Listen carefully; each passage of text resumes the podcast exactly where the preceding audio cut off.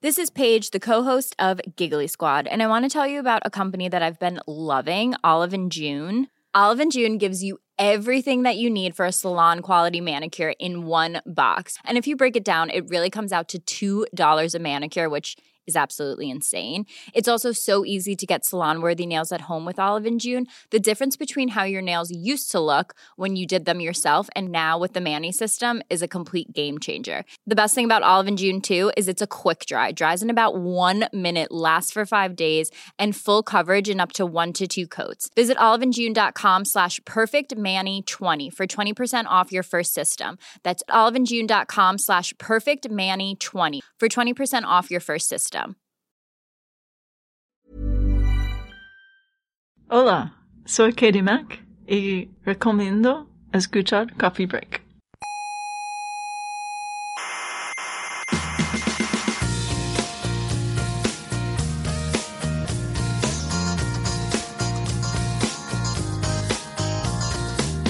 Aquí comienza Coffee Break, la tertulia semanal de la actualidad. Perdona, perdona, perdona. ¿Qué? ¿Que comienza qué? Coffee Break, ¿Y eso qué es Coffee Breaks? una tertulia semanal sobre ciencia. ¿Y de qué materia se habla? Pues de física, química, Sí. astrofísica, Sí. cosmología. ¿Biología también? Sí, también, o sea, Mm. ciencia y Ya. un poco de biología. Pero poco, ¿no? Nada, nada, casi nada, casi nada, no te preocupes. Vale, vale. Básicamente es ciencia. Vale.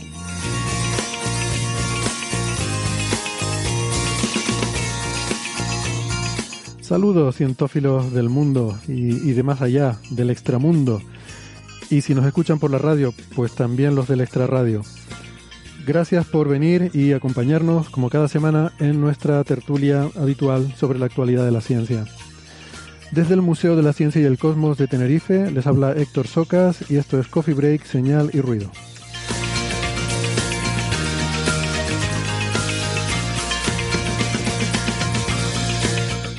Hoy en el menú tendremos eh, droga de la dura, de esa que les gusta a los más cientófilos. Vamos a tener una conversación muy interesante sobre agujeros negros desde el punto de vista teórico. Y lo haremos con un invitado especial que es un gran experto en el tema y eh, además una persona con la que da gusto hablar, ya lo verán. Y vamos a separar un poco la señal del ruido en algunos temas que han recorrido los medios de comunicación estos días. Supongo que habrán visto esos titulares horribles sobre un universo paralelo en el que el tiempo corre hacia atrás, o eso de que el sol se está apagando y se avecinan catástrofes, terremotos y hambrunas, pues todo ese tipo de cosas. Y eh, ya un poco más en serio, aunque no lo parezca, también hablaremos de astromateriales y pasta nuclear, que es algo que tocamos brevemente la semana pasada.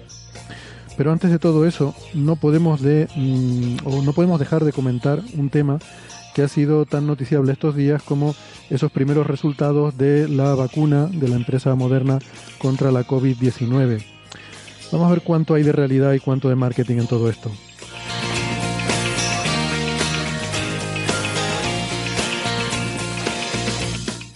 Pero antes de todo eso, si me permiten un minuto, les quiero eh, recordar que además de la radio también nos pueden escuchar en internet en muchas plataformas. Estamos en Evox, en Spotify, en Google Podcast, en Apple Podcast, en TuneIn y en Lecton. Siempre les aconsejamos que se suscriban porque no les cuesta nada y así, no se pierden ningún episodio. Eh, también ya saben que les agradecemos si le dan al botoncito de me gusta, si es que les gusta eh, lo que hacemos. Si no, pues, pues no pueden hacer nada porque no hay botoncito de no me gusta. Pero eh, si les gusta y le dan al botoncito nos ponemos contentos. Eh, si no entienden algo de lo que acabo de decir, está toda la información en nuestra página señalirruido.com eh, con ñ y todo junto, no pasa nada, lo escriben así en su navegador, señalirruido.com y eso les llevará directamente a nuestra página web donde tienen todos los audios de todos los episodios anteriores y la información sobre cómo encontrarnos en redes sociales, que estamos en Facebook, en Twitter y en Instagram, gracias a Neferchiti. En Facebook está el Club de Fans, también fundado por Neferchiti, es un sitio muy divertido donde pueden ir a tener conversaciones cientófilas durante toda la semana. Recuerden también que nos pueden escribir a la dirección de correo oyentes.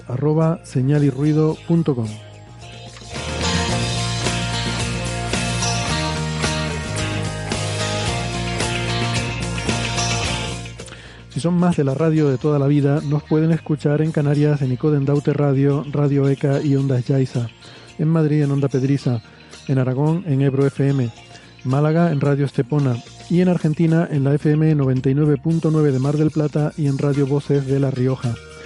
En radios online estamos en cienciaes.com, Onda Bética y la emisora bilingüe Spanish Rock Shot Radio de Edimburgo, Escocia.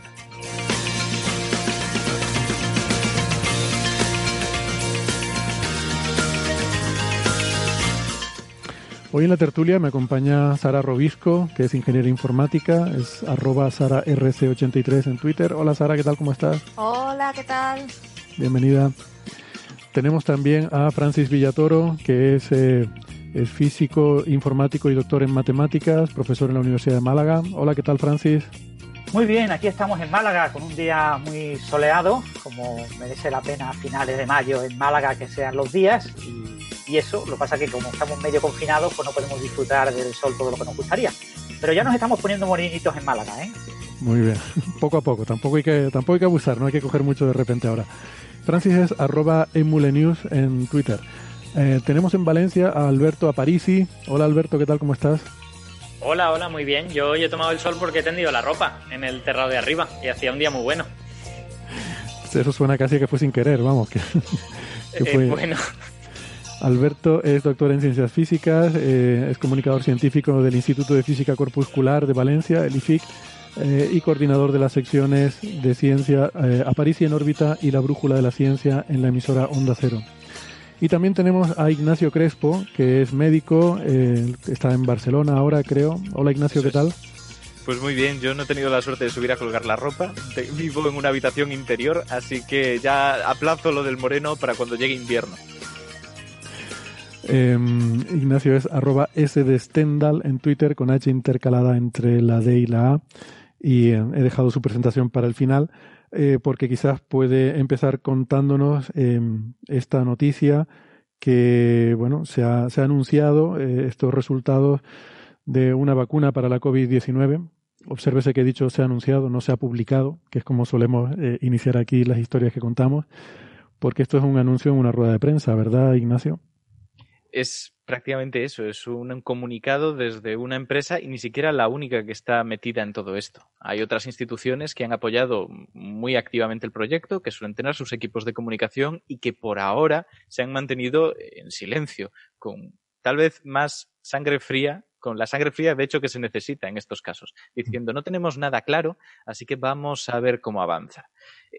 Y recordemos una cosa, las instituciones suelen estar con unas ganas brutales de ponerse todos los galones que hagan falta y en cuanto tienen algo a lo que agarrarse, salen a prensa. Pues es ¿qué va, sospechoso... Ignacio, eso, eso son cosas tuyas, eso Son cosas mías, ¿verdad? que tú dices. Totalmente. Tú, tú no puedes decirlo, pero yo, yo sí puedo decirlo.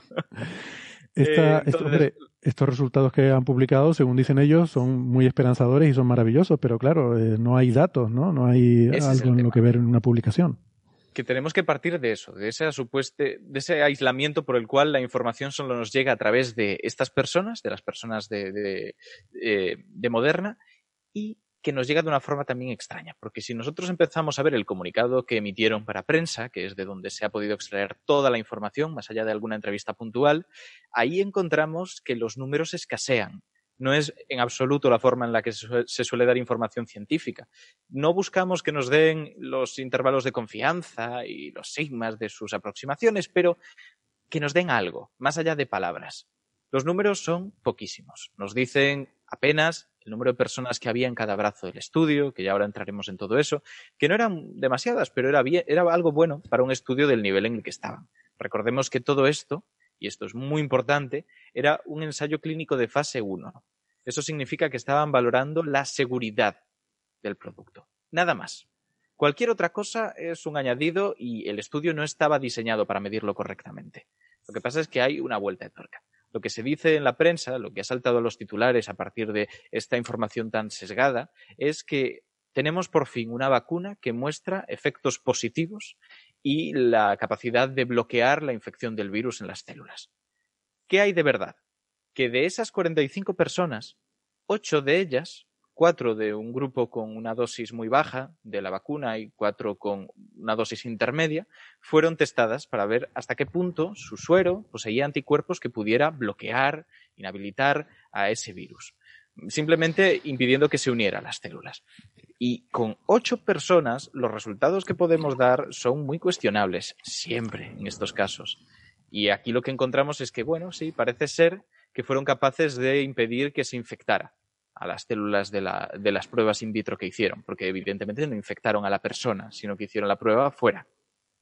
Y lo que pasa es que ocho, ocho son, son muy pocos, no podemos afirmar esto así, y menos cuando, como digo, no forma parte estricta de un ensayo clínico fase 1. Esto es como una especie de añadido que han hecho a saber por qué. Y digo a saber por qué por intentar pensar bien, porque el efecto sí que lo conocemos.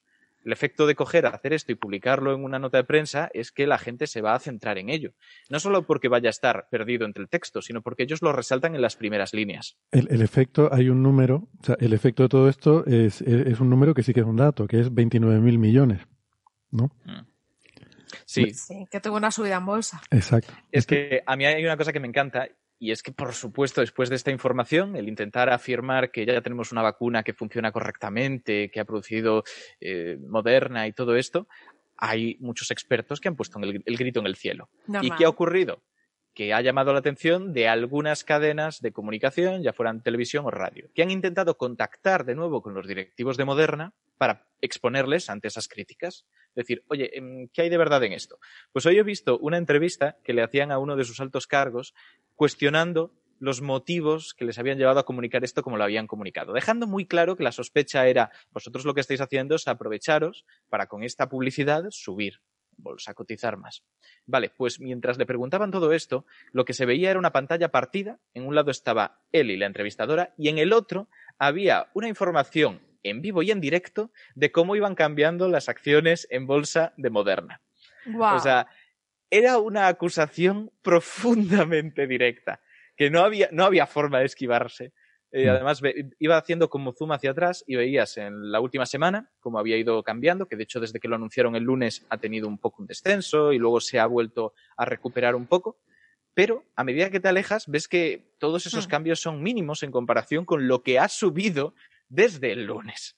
Y no solo desde el lunes, sino a través de cómo han ido comunicando información sobre todo esto a lo largo de los meses anteriores. Sin embargo, los directivos aseguran que todo lo que se ha dicho es estrictamente cierto, que no han ocultado información ni dado solo la que les interesa y que esto es lo que hay. Bueno, es eh, extraño. podemos, es extraño.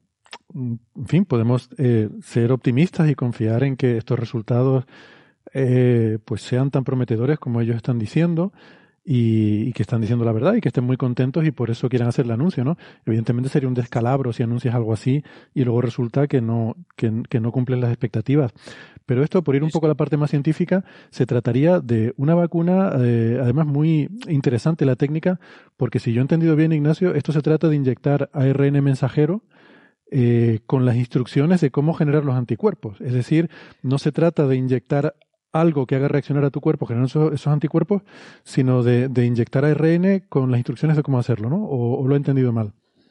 Yo lo- igual me estoy confundiendo, pero lo que he entendido es que inyectan ARN mensajero que lo que tiene es el código para producir las spikes, las, las púas con las que se adhieren estos virus a la superficie de tus células y enganchan y luego bueno, no se introduce a través de él, pero es clave para que puedan después introducir su material genético en ti. Al hacer esto, lo que haces es que a través de células dendríticas, otra serie de células que tú vas a intentar manipular para que replique, para que den forma a las proteínas que codifican ese ARN mensajero, es como si construyeras esa parte del virus. Y ahora que está presente en tu cuerpo, pero no puede hacerte mal porque es solamente un fragmento de él, tú Ah. puedes detectarlo, aprender y rechazarlo, porque a fin de cuentas sigue siendo un antígeno, sigue siendo algo ajeno que vas a generar una reacción contra, contra Eso él. tiene más sentido que lo que yo había entendido, claro. O sea, que realmente son instrucciones de cómo generar el antígeno, no el anticuerpo. Es Igual- un trozo, exacto, un, un trozo del antígeno que supondría el virus, que es un antígeno a su vez, un trocito. Y, en- de hecho, entiendo, el- entiendo que lo que ocurrirá es que las, o sea, se crearán como células humanas con las proteínas, con las eh, espículas estas del virus saliendo para afuera, y esas son las que el sistema inmune reconocerá. Y por cierto, Eso- que eso ya tenemos a. Sergey en la cámara, que está acariciándolo, está disfrutando de las caricias de Sara. Ha perdona, reventado la porra. sigue. No, no, tranqui. Eh, esa es la Sergei idea, saliendo al tan final. pronto ha reventado la porra. Seguro que hoy no acierta nadie.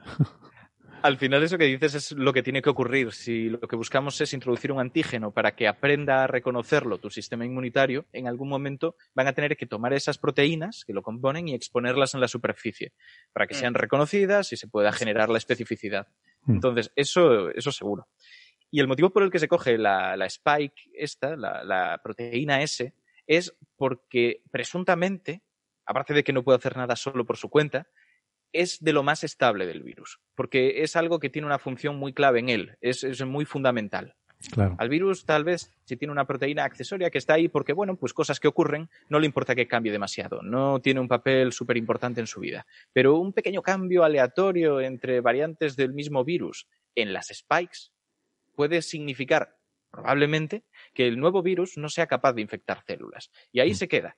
Ya no se replica más, ya no va a haber más ejemplos de esa variante en las futuras generaciones del virus. Por eso se busca esto- algo que sea estable, en cuanto a que sea muy fundamental. Esto lo dices porque uno de los problemas que puede tener una vacuna es que efectivamente sea eficaz contra el virus actual, pero que luego mute, por cualquier cosa cambie y ya la, va- la vacuna deje, deje de ser eficaz. Sin Eso embargo, lo que estás diciendo, Ignacio, es que al ser un elemento tan fundamental del virus como son las spikes, por mucho que el virus mute, eso no lo va a cambiar, porque si cambia eso, dejaría de ser tan infeccioso como es, mm, Puede teóricamente, cambiarlo. ¿no? Puede cambiarlo y de hecho pensad que realmente intentamos hacer esto- se intenta hacer esto con casi todas las vacunas que se crean mientras sea de esta forma, intentando introducir fragmentos del- de un virus. Seleccionas los que más estables son. Pero muchas acaban caducando a través de las mutaciones. Lo que pasa es que no es igual de probable que se produzcan en unas zonas que en otras. Tú intentas reducir la posibilidad de que caduquen las vacunas, caduquen por nuevas cepas. Y eso se hace de esa forma. Es, es más probabilístico que algo absolutamente determinante. De decir, no, no, como esto es, es clave para su reproducción, bueno, reproducción, replicación, no va a cambiar. Es, es más improbable que cambie. Va a durar, por lo tanto, más, al principio, esta vacuna si la enfoco de esta forma que si la enfoco de otra. Sí, la verdad que esos principios tienen buena pinta. Eh, bueno, quizás hemos aportado un poco la visión escéptica de que no hay suficientes datos y tal, pero sí, sí es cierto que hubo este comentario un poco críptico de Fauci eh, antes de este anuncio, no sé si unos días, una semana antes, eh, diciendo que, bueno, Fauci es para la gente que, que, no, que no esté siguiendo el, el, tema en Estados Unidos, es un poco el, el, equivalente a nuestro Fernando Simón en España, ¿no? El director del Centro de Enfermedades Infecciosas, no sé qué y tal. Y es un poco el, el líder eh, científico médico de, de, la, de la respuesta a la pandemia en Estados Unidos y um, había hecho unas declaraciones diciendo que esperaban para finales de año estar en condiciones de producir eh, millones de dosis de, de vacuna, ¿no? Y se Ahora que hablamos de los plazos, porque madre mía.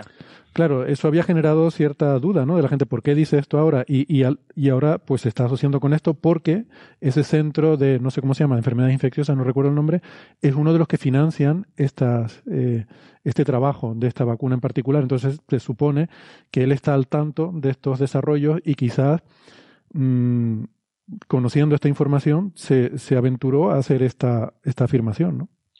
Puede ser. El, el, centro principal, creo que te refieres al, al NIAI. ¿Puede ser? Sí, pero no, Pues, no recuerdo el acrónimo lo que era. Creo que eran claro. enfermedades tropicales o no sé, sí, no recuerdo. Sí, sí. Pero bueno, Eh, es- es- Instituto Nacional para Enfermedades Infecciosas y Alergias. Eso, Vale. perfecto. Eso. Pues a eso me refiero que realmente no hemos tenido una declaración oficial por parte de ellos, sino solamente de Moderna.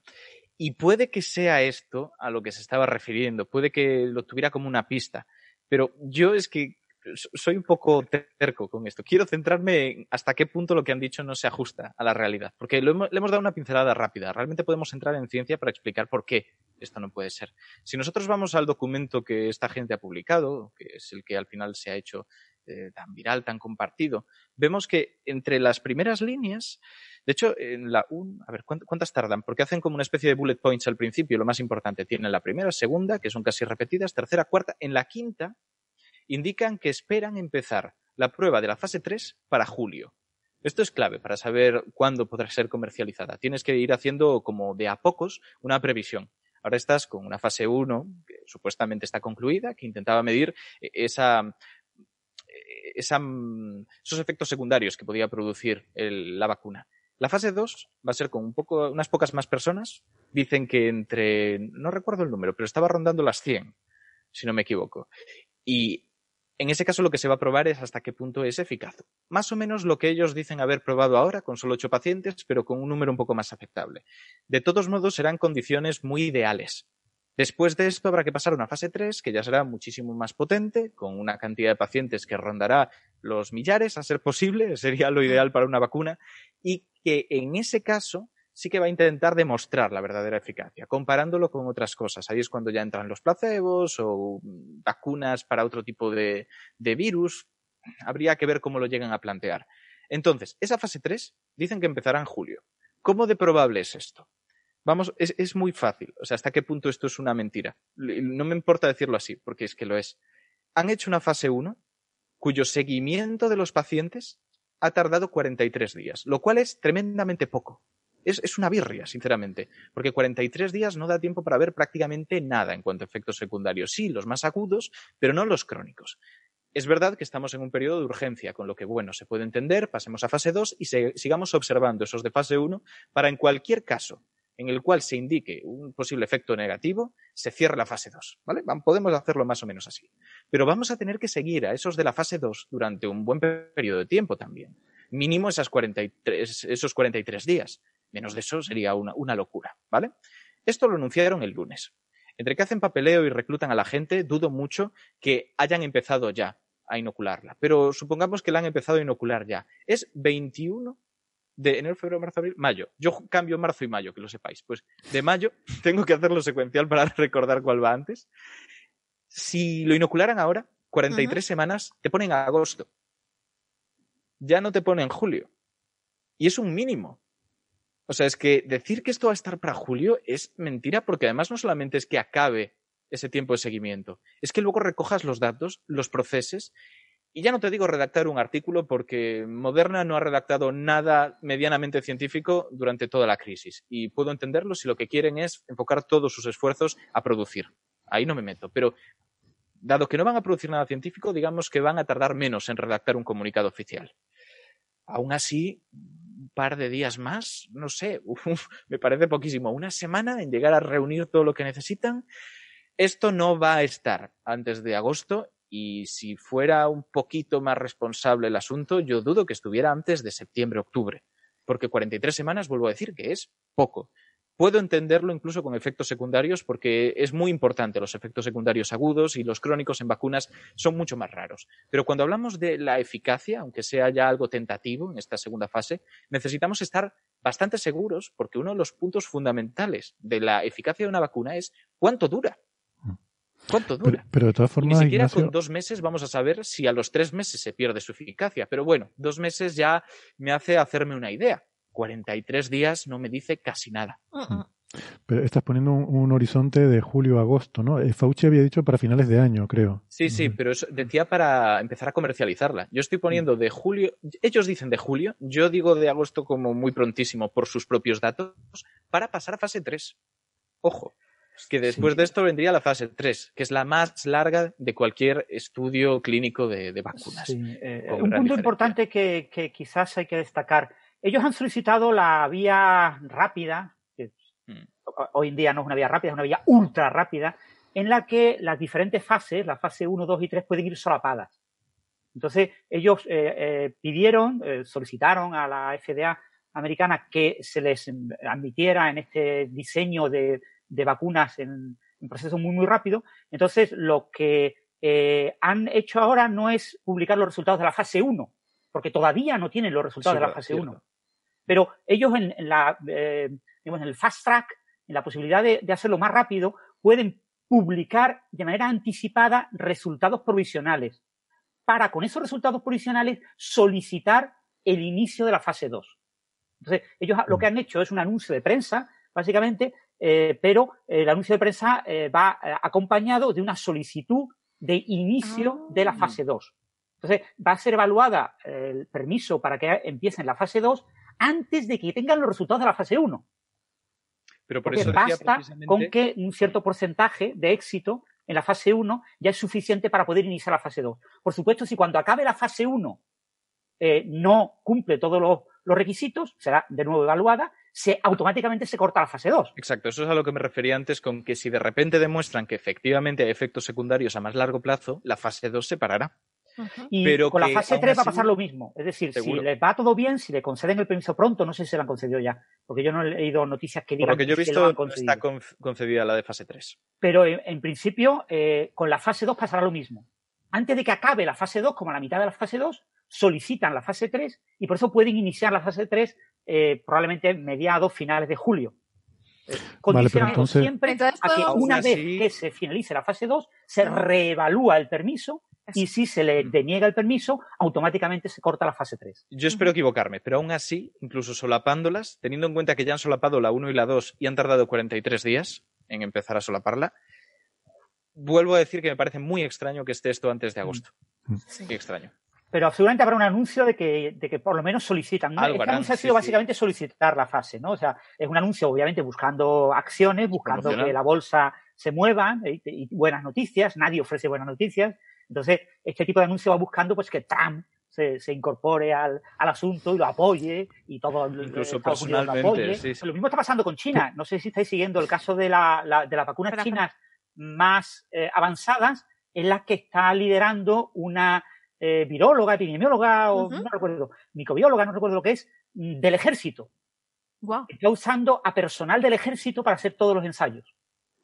Ah, Y de- sí, eso había leído. Entonces, esa es la vacuna china que va avanzando más rápido y el gobierno chino, que obviamente es el que está financiando muy bien esa vacuna, está constantemente, sobre todo en círculos chinos. Lo que pasa es que aquí no nos llega eh, tan eh, asiduamente de que va siendo- está siendo un super éxito y de que esto es la novedad y que le vamos a ganar a Trump con absoluta seguridad, a Moderna y a todo lo que financia Hombre. Francis, es que tú piensas que si se cargan a medio ejército no pueden decir, uy, hemos fracasado porque podemos invadirnos en cualquier momento.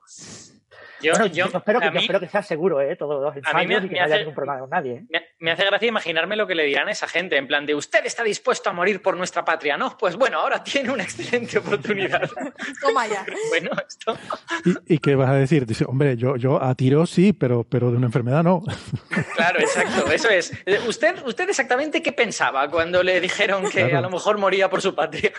No, no conozco los detalles, no sé lo que ni le habrán dicho, ni lo que, pero que sí es- es ese tipo de, de- de, digamos, de, de competencia política entre, a nivel global entre China y Estados Unidos está provocando que se está viendo este tipo de anuncios y ese tipo de, de vías rápidas para hacer cosas que, eh, eso sí, siempre con la seguridad absoluta de que si es necesario cancelarlo, se cancela de día a, a la noche. Es decir, se da la Mm. orden de cancelar y automáticamente se cancela. Exacto, es que Eh, otra cosa sería. Moderna ya está fabricando la vacuna.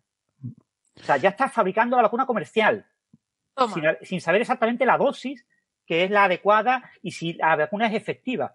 Es lo que que hay que pasa es que, entender claro, que esto es apuestas. Esto es. claro, eh, el NIAID Pero le que ha se lo están, 500 se lo están dólares. financiando. Claro, es que y, esto la, y Moderna ha financiado algo así como, se quiere gastar como cerca de mil millones de Claro, es dólares. que este- Pero en bolsa ha ganado varios miles de millones de dólares por sus acciones.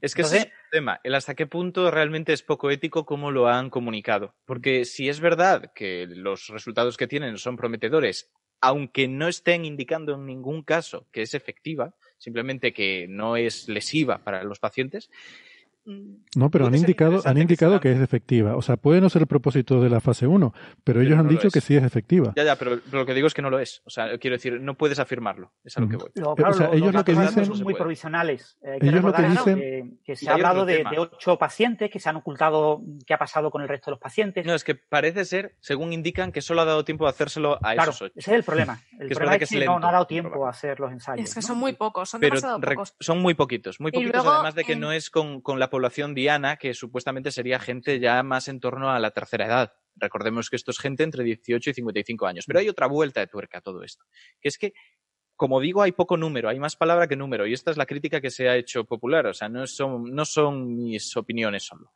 Y es que dicen que parte de la eficacia que le atribuyen es porque ha demostrado elevar el nivel de anticuerpos en sangre más o al menos lo mismo Que los casos en los cuales han pasado realmente por la infección del coronavirus.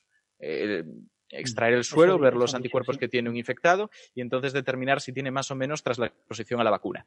Pero en ningún caso indican a qué niveles se refieren.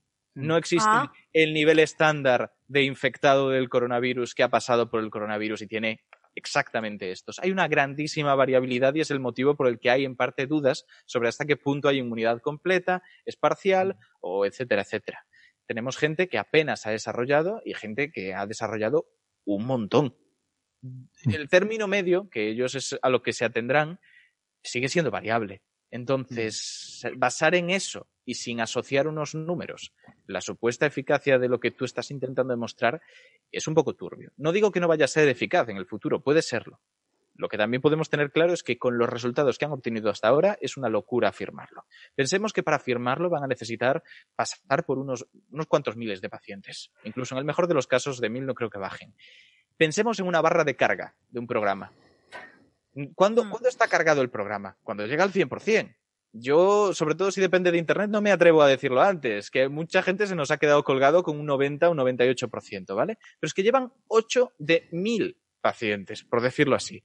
Eso es menos de un 1% de la barra, como para decir, esto ya está cargado. Esto va a salir perfecto hasta el final, hasta el 100%. Uf, no. Déjame, pero un momento, porque Sara ha querido eh, meter baza un par de No, veces. no, no, si que cuando estábamos comentario. hablando del cambio de fase, que buscaba un cambio de fase, digo, mira, como Madrid.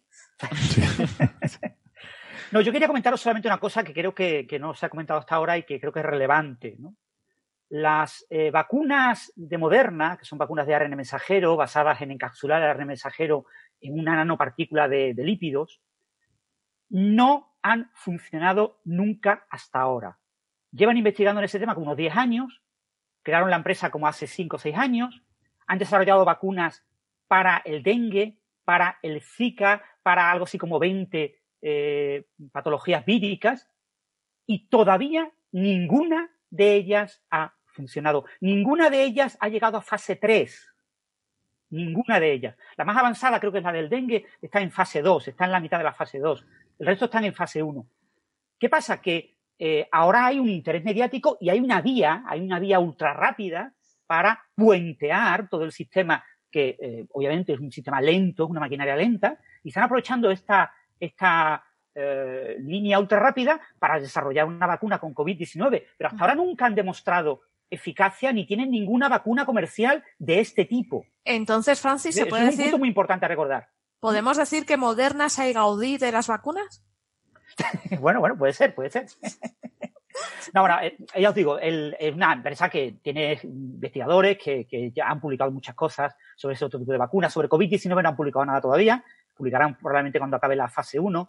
Y, y lo que pasa es que hasta ahora, pues sus vacunas, eh, pues ninguna ha llegado a fase 3. Entonces, eh, no sabemos si alguna va a llegar. ¿Vale? Y si la idea con la que ellos trabajan es una idea prometedora y buena, es una idea que permite generar vacunas para muchos patógenos, porque, como ha comentado eh, Ignacio, pues se basa en, en- bueno, ellos hacen una, una especie de, test de anticuerpos, de test de respuesta inmune, cogen diferentes trozos, diferentes proteínas, diferentes genes del, del patógeno, del virus o el coronavirus, y van viendo cuáles provocan mayor respuesta inmune. Entonces seleccionan esos lugares que aparentemente son los que más respuesta inmune generan y a partir de ahí lo que hacen es codificar el ARN mensajero del gen que corresponde a esa región, ¿no? Entonces, hasta ahora nunca han tenido un éxito suficiente como para llegar a fase 3, por lo tanto no sabemos si sus vacunas serán eficaces algún día, si esta manera de fabricar es una manera adecuada, pero esto es la clásica startup que se genera de una gran universidad y que eh, la gente empieza a ganar dinero y a, y a- y a hacer cosas eh, con la esperanza de que eh, el uso comercial de esas nuevo tipo de vacunas pues acabe conduciendo pues, a un premio Nobel y a un gran prestigio y por supuesto muchísimo dinero, ¿no? Pero que, ya os digo, no debemos de olvidar nunca que hasta ahora ninguna vacuna de Moderna basada en ARN mensajero ha funcionado.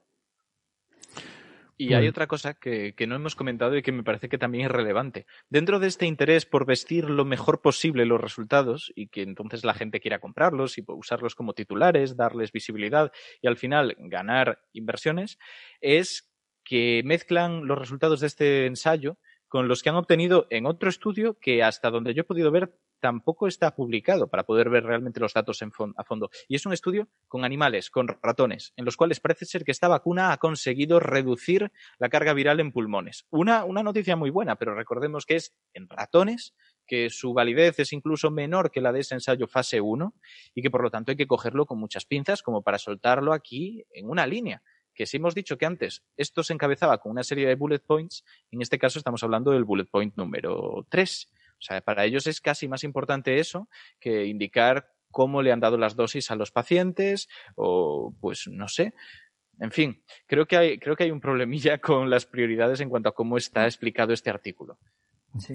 Y bueno, Bueno. eso que no es un artículo, ¿eh? que es una nota de No, prensa. claro, Una nota no tengo un artículo Press release, científico, ¿vale? sino... Eh, pero Sí. bueno, e- es cierto, los ratones eh, que se infectan con el COVID humano son de finales de febrero. O sea, que han tenido muy, muy poco tiempo para comprar esos ratones que se fab- se fabricaron, bueno, se diseñaron eh, en, en Australia y se han puesto a disposición de todo el mundo, por eso tiene unos retrasos, etcétera, con lo que probablemente mediados de marzo, eh, como muy pronto, pudo tener eh, Moderna ese tipo de ratones. Se ha usado otros ratones que ella utiliza habitualmente, que no son ratones que son susceptibles al coronavirus humano, ya es otro asunto, ¿vale? Ya es otra... Pero eso no lo sabemos porque no han publicado nada de COVID. Moderna suele publicar cuatro o cinco artículos al año, eh, pero este año, eh, por todo el tema de la, de la crisis COVID, no, no ha publicado nada. Y ya digo que yo entiendo que hasta cierto punto, si tú estás enfocado en producir y a este ritmo, tú necesitas poner toda tu carne en el asador para eso. No tienes muchos efectivos Mm. para poder empezar a redactar artículos científicos y hacer un estudio en profundidad de todo ello, más allá de lo que cumpla para que la burocracia te deje avanzar tus investigaciones. Sí, pero Puedo a, ni- entenderlo. a nivel legal, el lanzar una afirmación de este tipo con el único fin de que tus acciones suban, si esto luego se demuestra que no es así, me parece que esto es un tema de compliance bastante, es que les pueden meter mano. La cosa es cómo lo afirman. Que lo que afirman es estrictamente cierto, el problema es que lo mezclan con opinión, lo cual no está mal, porque la opinión es opinión y lo indican correctamente. Es más, al final de esta nota de prensa hay un párrafo que intenta desligarse cualquier opinión que los Ah. medios viertan, porque saben que esto va a ser malinterpretado. Sí. En parte porque siempre se malinterpreta y en parte porque está escrito para estar, ser malinterpretado. Así que dicen, no, no, nos desligamos, lo que nosotros decimos es esto que hay aquí y nada más.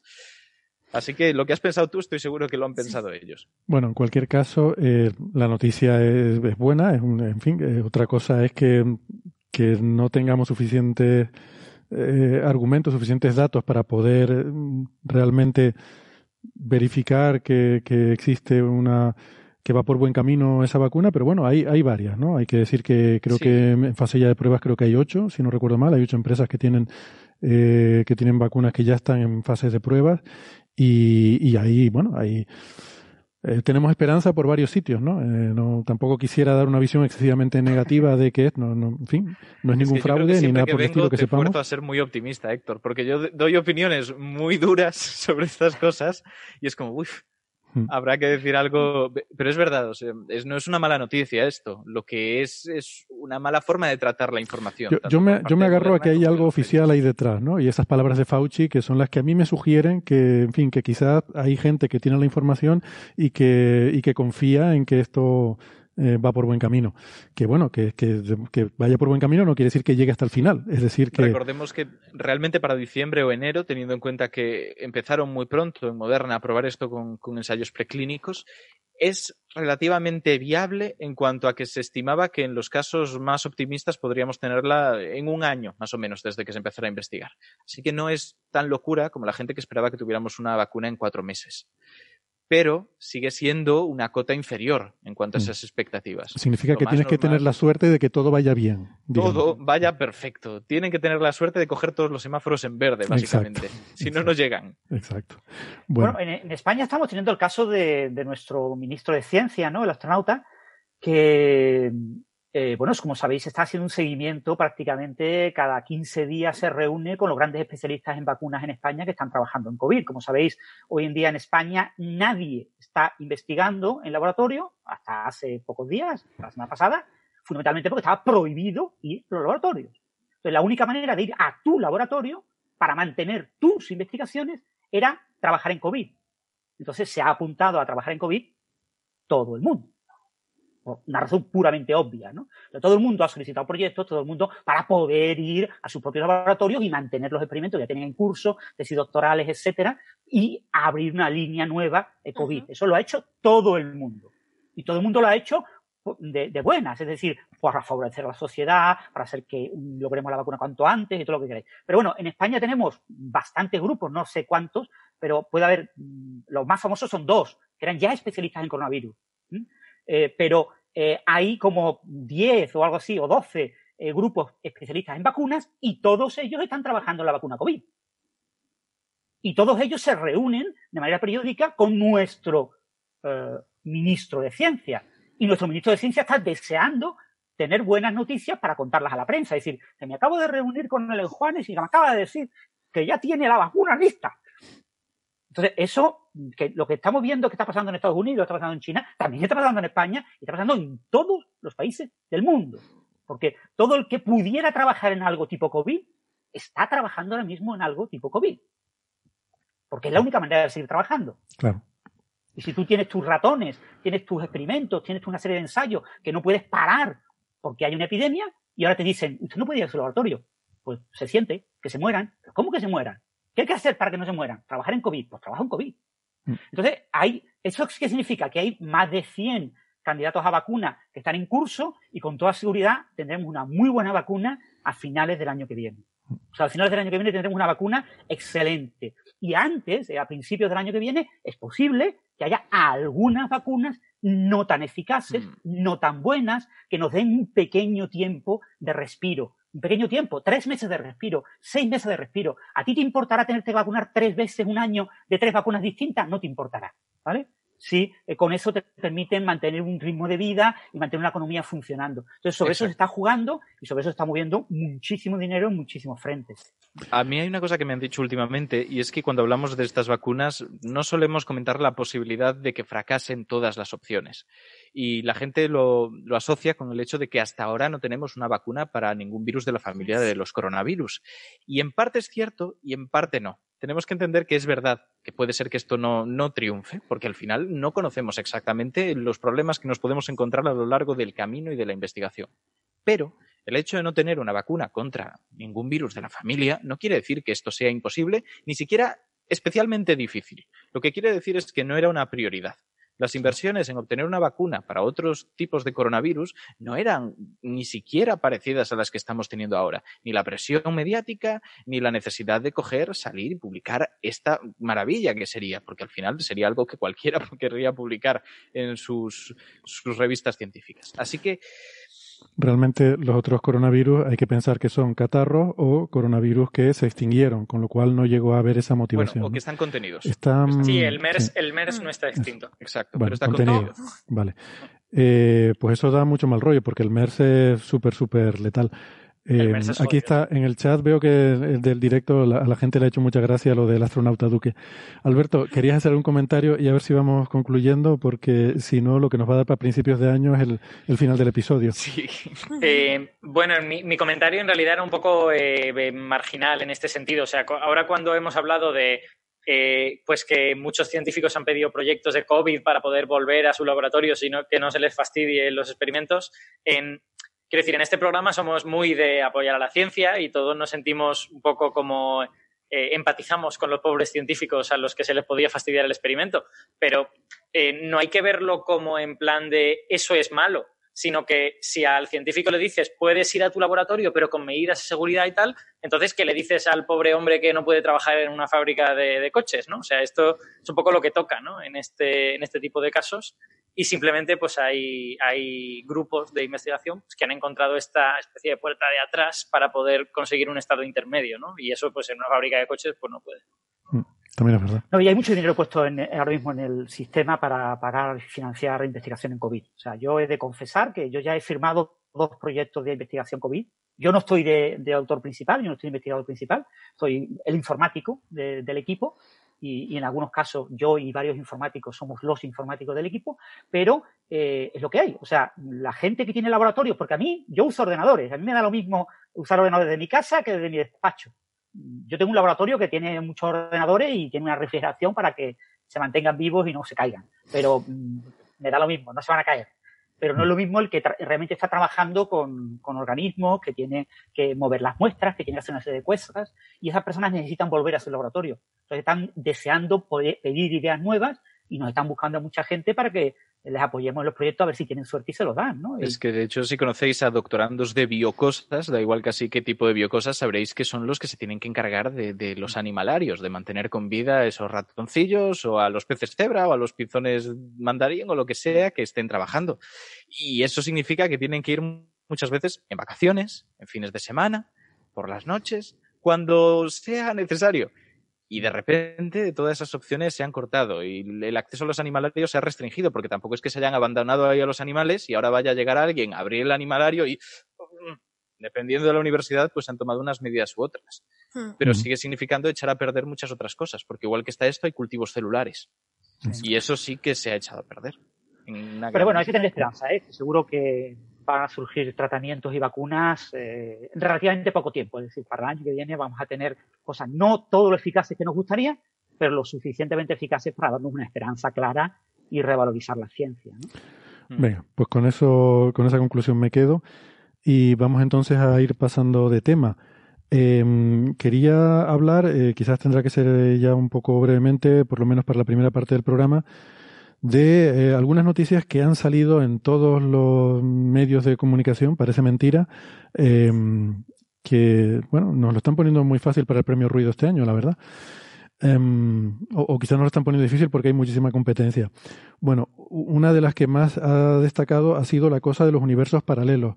La NASA descubre que, además siempre lo que decimos, ¿no? Siempre que ven un titular que empieza con la NASA descubre que o la ciencia descubre que, ya saben que eso es eh, basura totalmente pues la NASA descubre que hay un universo paralelo cerca del nuestro, llegan a decir algunos medios, cerca del nuestro, por ahí, por ahí cerca. No sé bien qué significa cerca un universo paralelo, pero bueno. Eh, pues es muy paralelo. fácil que si me voy al cuarto de baño lo veo, pero desde aquí no. De aquí no. Pues este está cerca, o sea que lo, lo ves del cuarto de baño y que y en el que el tiempo fluye hacia atrás, ¿no? Entonces, bueno, esto es una cosa que es una tontería como otra cualquiera, como, como, como muchas que hemos comentado, el eh, universo paralelo en el que funciona la marcha atrás. La marcha atrás. Eh, bueno, eh, no como los tanques de... Había un chiste sobre los tanques de la Segunda Guerra Mundial, pero me voy a abstener, eh, que Aparicio me saca tarjeta. La cuestión es que estos titulares... Bueno, esto tiene, la verdad que tiene dos derivadas, esta noticia, y las hemos investigado las dos. Así, porque así de guay somos. Esto tiene la derivada periodística cutre de, de, de, titular horrible y la parte científica interesante que hay aquí detrás, de física de neutrinos, de posible nueva física, de, del experimento Ice Cube en la Antártida, del que hemos hablado recientemente, del experimento Anita de la NASA, que es la forma de meter la NASA en todo esto y poder poner un titular de la NASA no sé qué. Y vamos a hablar de las dos cosas, eh, de, de la tontuna y de la parte científica interesante e intrigante, ¿no? La parte de la tontuna viene, como suele pasar, el, el, paciente cero, el foco de la infección suele ser algún tabloide inglés. Eh, y en este caso es. No, en este caso de hecho viene de New Scientist, que también es un sospechoso habitual de todo esto. Pero, pero bueno, tiene su historia y además Alberto la ha estado investigando. Si quieres, ¿por qué no nos la cuentas un poco, Alberto, de dónde viene toda la tontuna esta y los titulares? Pues bueno, en mi opinión es una, es una historia un poco triste de periodismo muy malo, ¿no? De, de terrible periodismo. Eh, han empezado como a aparecer medios que hablaban de esto, de la NASA confirma la existencia de universos paralelos, con un experimento en la Antártida, tal. Tú leías los textos y todos eran como muy similares. Además, lo del experimento de... en la Antártida siempre tiene resonancias así muy, ¿no? De la cosa, y este, algo en la Antártida es. misterioso, mm, alienígena, eh, en fin. Se, se junta todo. Efectivamente. Y uh -huh. al, algunos textos eran muy similares, ¿no? Eh, entonces estaba claro que había un cierto nivel de copia-pega. Pero eh, a, a, yo creo que la, la, parte periodística, incluso, lo hemos separado en dos, ¿no? La científica y la periodística. Yo creo que incluso la parte periodística tiene dos mmm, derivadas, ambas negativas, en mi opinión. Eh, la primera es que hay un artículo original, que es el de New Scientist, que es un artículo en el que hablan de la anomalía de Anita, de la que ahora hablaremos, y entrevistan a uno de los miembros de esa, de esa colaboración, en la que dicen, bueno, pues hay un experimento que ha encontrado una cosa que no se entiende, tal y cual. Y el, pero, claro, perdón, Alberto, New Scientist, eh, hay que, en fin, contémoslo todo, es esa revista de la que hemos hablado varias veces, que también suele nutrir mucho nuestros, nuestras candidaturas a premio Ruido. En, en, fin, eh, tiene su historial también, ¿no? Son sospechosos habituales en todas estas cosas. Sí, exacto. Y, y este artículo de New Scientist es un artículo regular tirando a malo, en mi opinión. O sea, no, lo, peor que tiene el artículo realmente es el titular. El resto del artículo, bueno, pues es más o menos comestible, pero, pero el titular que ya señala lo de la relación entre el experimento en la Antártida y los universos paralelos es un titular que está muy mal, ¿vale? Porque lo que está sucediendo aquí es que hay un experimento que ha visto una serie de cosas anómalas que no se entienden bien y que podrían requerir nueva física o podrían ser un, Un fallo en el error. sensor. Exacto, un error instrumental de- del experimento. Eh, y pues a raíz de eso, claro, como el del experimento no se moja, entrevista a, a Peter Gorham de, de Anita y, y Peter pues, le dice, bueno, esto es una cosa que no entendemos bien, las soluciones que encontramos pues podrían ser esta y esta, pero la gente no está muy contenta con ellas, es, Tú, es probable perdón, que Alberto, ¿tú algo conoces, nuevo. ¿tú conoces a este Peter Gorham? No, conozco a gente que lo conoce, hay gente en mi instituto que ha trabajado con él, pero, pero yo no lo conozco personalmente. Porque parece ser la fuente de aquí de todos los, ¿no? Sus declaraciones, al parecer, parece ser los que han incendiado todo el tema. pero no. Es que eso es lo que no han entendido el resto de periodistas. Cuando lees el artículo de New Scientist te das cuenta de lo que está pasando. Entonces, eh, Peter Gorham no se moja demasiado. Dice que, bueno, que él cree que debe haber algo nuevo, tal y cual, y ese es la, postura, eh, la postura oficial de Anita. Claro, Anita tiene que defender que han visto algo interesante y que no tienen financiación para hacer más cosas porque vamos a ver más cosas interesantes y tal y cual, ¿no? Y es hasta cierto punto normal que lo diga. Y es más, entiendo que no sé si eh, lo que han visto será un error instrumental, pero seguro que si lo es, ellos se han esforzado por intentar descartarlo. O sea, seguro que, seguro que han, han sido honestos en ese sentido. Entonces, como Gorham no le daba ninguna respuesta, el periodista se va a hablar con teóricos. Y se hace una especie de rondita Ah. por un montón de grupos teóricos que, le- que cada uno le ofrece su producto. Entonces, Bueno, hay bueno, gente... Sí, sí, sí. O sea, esto es así. Cada uno le vende el modelito que ellos han hecho y que más o menos encaja con no sé qué. Y al periodista le gusta un montón lo que le cuenta eh, un, ¿cómo se llama? Neil Turok. Neil Turok de- del Instituto Perimeter, ¿vale? Y parece que Turok es una persona que debe de ser bastante eficaz vendiendo su producto, porque recuerdo que en el artículo hay como alguna especie de, de- de, eh, referencia de Turok a sí mismo diciendo, a mí me gusta hacer las cosas simples. Yo cuando la gente pone demasiadas cosas, yo creo que eso no está muy bien. Entonces hay que, o sea, te, vende como que lo que él hace es más elegante que, lo que los demás hacen, ¿no? Y entonces, este hombre pues tiene un modelo de que eh, para, en realidad el modelo no tiene que ver con, nada con Anita. El modelo tiene que ver con la simetría bariónica del universo. Esto de que en nuestro universo hay sobre todo materia y no antimateria. Pues él tiene un modelito en el que lo que pasa es que en el Big Bang se crean dos universos. Uno que está hecho de materia y otro que está hecho de antimateria. Y entonces así explica esta asimetría bariónica del universo y tal y cual. Luego Eh, están una todos cosa- estos detalles. Eh, una cosa, porque ese modelo lo comentamos aquí hace ya bastante tiempo, el de Turok, es el, el universo simétrico CPT, eh, carga, paridad, tiempo, ¿no? Mm, en el episodio 193, lo estoy buscando para, para dar la referencia, ¿no? Si alguien tiene interés en esas cosas, lo estuvimos comentando en ese episodio, creo que era el 193 o, o por ahí cerca. Y, pero esto, si no recuerdo mal, es de hace un par de años. Y Sí, el- sí, exacto. Su, su modelo es de 2018. ¿eh? Vale. Pues nada, perdona que te interrumpiera. En- bueno, y nada, y entonces Turok le vende muy bien esto y al periodista le mola. Y lo pone en el titular y le dedica una tercera parte del artículo a discutir las consecuencias del modelo de Turok y todo esto. Pero si lees el texto, el texto no es malo. O sea, no te dice claramente esto significa el universo paralelo. Sino, bueno, sugiere que otras posibilidades pues no están muy favorecidas, pero es verdad que sí que habla de otras posibilidades. O sea, el artículo es regular tirando a malo, pero no es terrible. ¿vale? Estoy, estoy cayendo en otra, otra derivada de esto con la que hilarlo. Turok escribió un artículo junto con otros dos coautores en New Scientist, perdón, estoy un poco afónico, en New Scientist precisamente poniendo a parir muy seriamente la inflación. Eh, Ah, fue un artículo muy, muy mediático que también aquí discutimos y fue- también fue candidato al premio Ruido. Creo que era, eh, si no recuerdo mal, eh, Turok, Steinhardt y una postdoc que había hecho una estancia con cada uno de ellos, ¿no? Trabajando con ellos, en, eh, pero en un tema del de, el universo espirótico, este, el modelo espirótico de universo cíclico. Mm. Eh, creo que tenía un nombre un poco raro, Ish, me parece, H-I-J-J o algo así, la, esta autora. Bueno, no sé.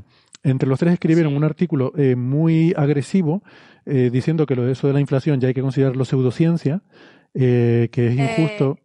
No, ese era el del 21 de junio de 2019, de Alice Ditucci, eh, Joe Feibruch- eh, Feibruche, Feibruche, Yo creo que no. Jean-Luc Lenner y Neil Turok. que No, dice, ah, ese es el de. A ver, ese es el del modelo. Of, of inflation. Eh, Es el del modelo, pero digo que en New Scientist Vale. eh, hubo un, un artículo, o sea, New Scientist no es una publicación científica, es así como de, de divulgación científica, ¿no? Eh, y, Pero tiene índice de impacto, igual que a Scientific American. Correcto, sí. Eso nos lo contaste una vez y me sorprendió mucho, sí. Eh, bueno, pues estos tres autores eh, escribieron ahí un artículo eh, diciendo que, bueno, poco menos eso, que la, infla- que la inflación es pseudociencia. De hecho, lo, lo llegaban a afirmar. Eh, tenían cierta base de razón en algunos argumentos, como eso de que, eh, claro, inflación es un paradigma, no es un modelo. Entonces, ellos decían que cualquier observación que se haga de ondas gravitacionales mm, primogen- eh, primordiales iba a confirmar algunos de los modelos de inflación, porque como hay tantos, lo predicen todo. Entonces no es falsable. Y eso, bueno, ahí tienen algo de razón. Pero bueno, hacían una serie de afirmaciones según las cuales toda la cosmología estaba mal y tal. Y eso llevó después a una respuesta de esa famosa carta de 100 eh, cosmólogos en contra de, de, esta, de este artículo, ¿no? Que, que, bueno, que muchos cosmólogos famosos pues eh, eh, respondieron a estas críticas de, de esta gente. Vamos, a lo que iba, es que Turok tiene cierta historia con New Scientist, no me sorprendería que hubiera cierta amistad con algún algún periodista o algún editor de la revista y que por eso le hubieran dado más énfasis a sus opiniones. Sí, puede ser. Yo, yo tampoco no sabía que, que Turo que estaba involucrado en esa cosa de que la inflación es, es pseudociencia, pero tampoco estoy muy sorprendido, porque después de ver cómo, cómo vende su modelo en este artículo y después de leerme el abstract de su modelo, en el que, bueno, quiero decir, el, el, el abstract del paper científico. El, el paper científico estará bien y tal, pero hace una afirmación en el abstract que a mí me sorprende un montón, que dice, y bueno, por un precio muy bajo, tenemos también materia oscura porque lo único que hemos de hacer es poner neutrinos dextrógiros y una simetría Z2 y ya está, ya tenemos materia oscura. Bueno, los que no sepan lo que es un neutrino dextrógiro y una simetría Z2, igual se cree que Turok ha encontrado algo muy interesante, pero eso es una trivialidad. O sea, quiero decir, eso es una cosa que se hace en el, en el máster. O sea, quiero decir, pones un neutrino dextrógiro como se viene haciendo desde los años 70, pones una simetría Z2 de manera que, que simetría Z2 es una paridad. Es decir, el modelo estándar tiene una propiedad común y estos tres neutrinos tienen otra y esa propiedad es conservada. Así que cuando tú tienes un cierto número de neutrinos estos, pues al final vas a terminar con otro cierto número de, de partículas análogas, pero no del modelo estándar. Con lo que, claro, son estables y son materia oscura. O sea, ¿qué quiero decir? No estoy muy sorprendido, porque, porque le veo hacer ciertas afirmaciones que me parecen un poco, digamos, precipitadas, ¿no? Poco elegantes, eh, cuñadas, no sé muy bien cómo decirlo. Eh, Yo, la entonces, es que- la- Perdona, es que mi memoria me suele fallar mucho, entonces eh, igual estoy mezclando cosas. Ahora las confirmaremos en la pausa que vamos a hacer ahora, el, el coffee break del coffee break. Eh, y eh, vamos a, a tomarnos un cafecito. Y aprovechamos para despedirnos de los oyentes que nos están escuchando por la radio. Les recordamos que tenemos muchos más eh, temas muy interesantes que comentar. Eh, tenemos que contarles por qué es tan interesante realmente esto, aunque lo de los universos paralelos es una tontería, pero realmente sí que hay física interesante aquí y se lo contaremos ahora en la versión extendida en el tiempo de podcast. Así que si les interesa, les aconsejamos que, que nos busquen ahí. Y si no, nos despedimos hasta la próxima semana. Venga, hasta luego. Chao, chao.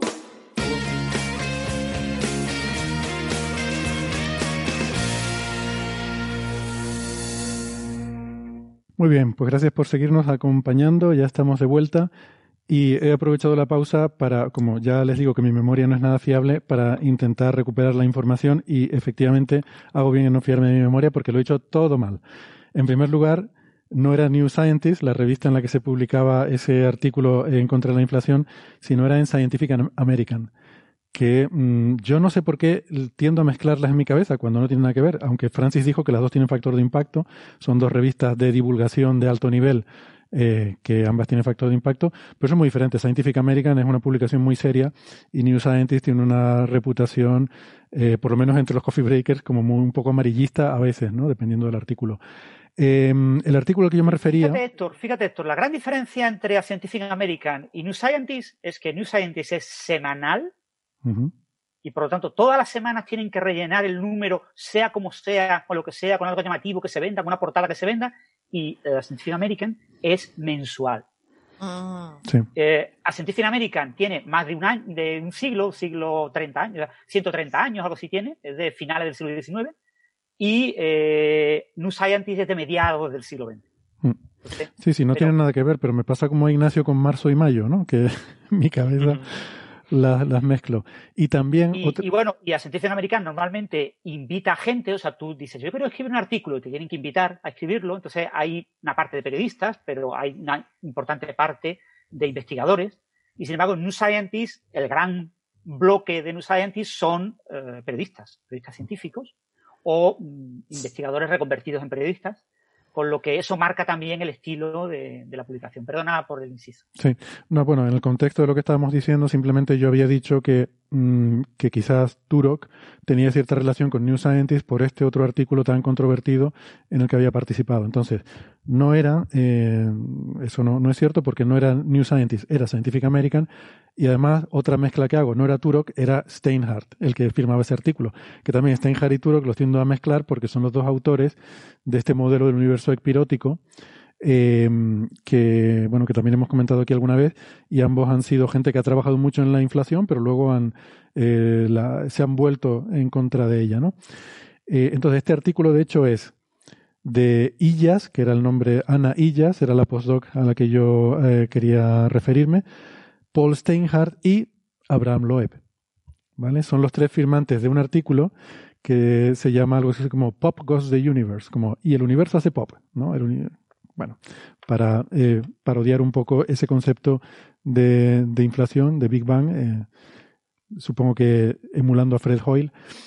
Y total, que lo que yo dije, pues no, no hay que hacer caso.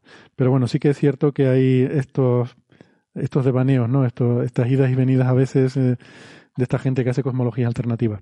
Total, Alberto, que volvemos a la historia de mm, por qué sale este titular y nos estabas contando que Turok hace estas declaraciones a New Scientist en las que dice que su modelo es el más guay, que es un modelo que, insisto, contamos aquí en Coffee Break, con un, digamos, para preservar la simetría CPT, dice, pues, igual que hay un universo que tiene más materia que antimateria, pues hay otro universo que tiene más antimateria que materia. Y es un universo que es reflejo especular del nuestro, así preservan la simetría P, y además tiene el, también ese- esa flecha del tiempo invertida, eh, con lo cual eh, los dos universos tomados en conjunto cumplen con la simetría CPT. Sería ese, creo recordar, eh, la idea de este modelo. Y eso es lo que les vende Turok aquí a New Scientist, ¿no? Exacto. Y, y que, a ver, que supongo que él pues está en su derecho de que su modelo le parezca muy bueno, ¿no? Y desde luego eso está bien. El problema es que el periodista de New Scientist sesga mucho toda la información en esa dirección. Es, sobre todo por ponerlo en el titular. O sea, en el, en el artículo, en mi opinión, le da también mucha más importancia a ese modelo que a cualquier otra explicación. Habla de alguna, pero, pero sobre todo el hecho de ponerlo en el titular es claramente está buscando tener un titular bonito, ¿no? Tener un titular que suena muy bien, de universos paralelos y no sé qué.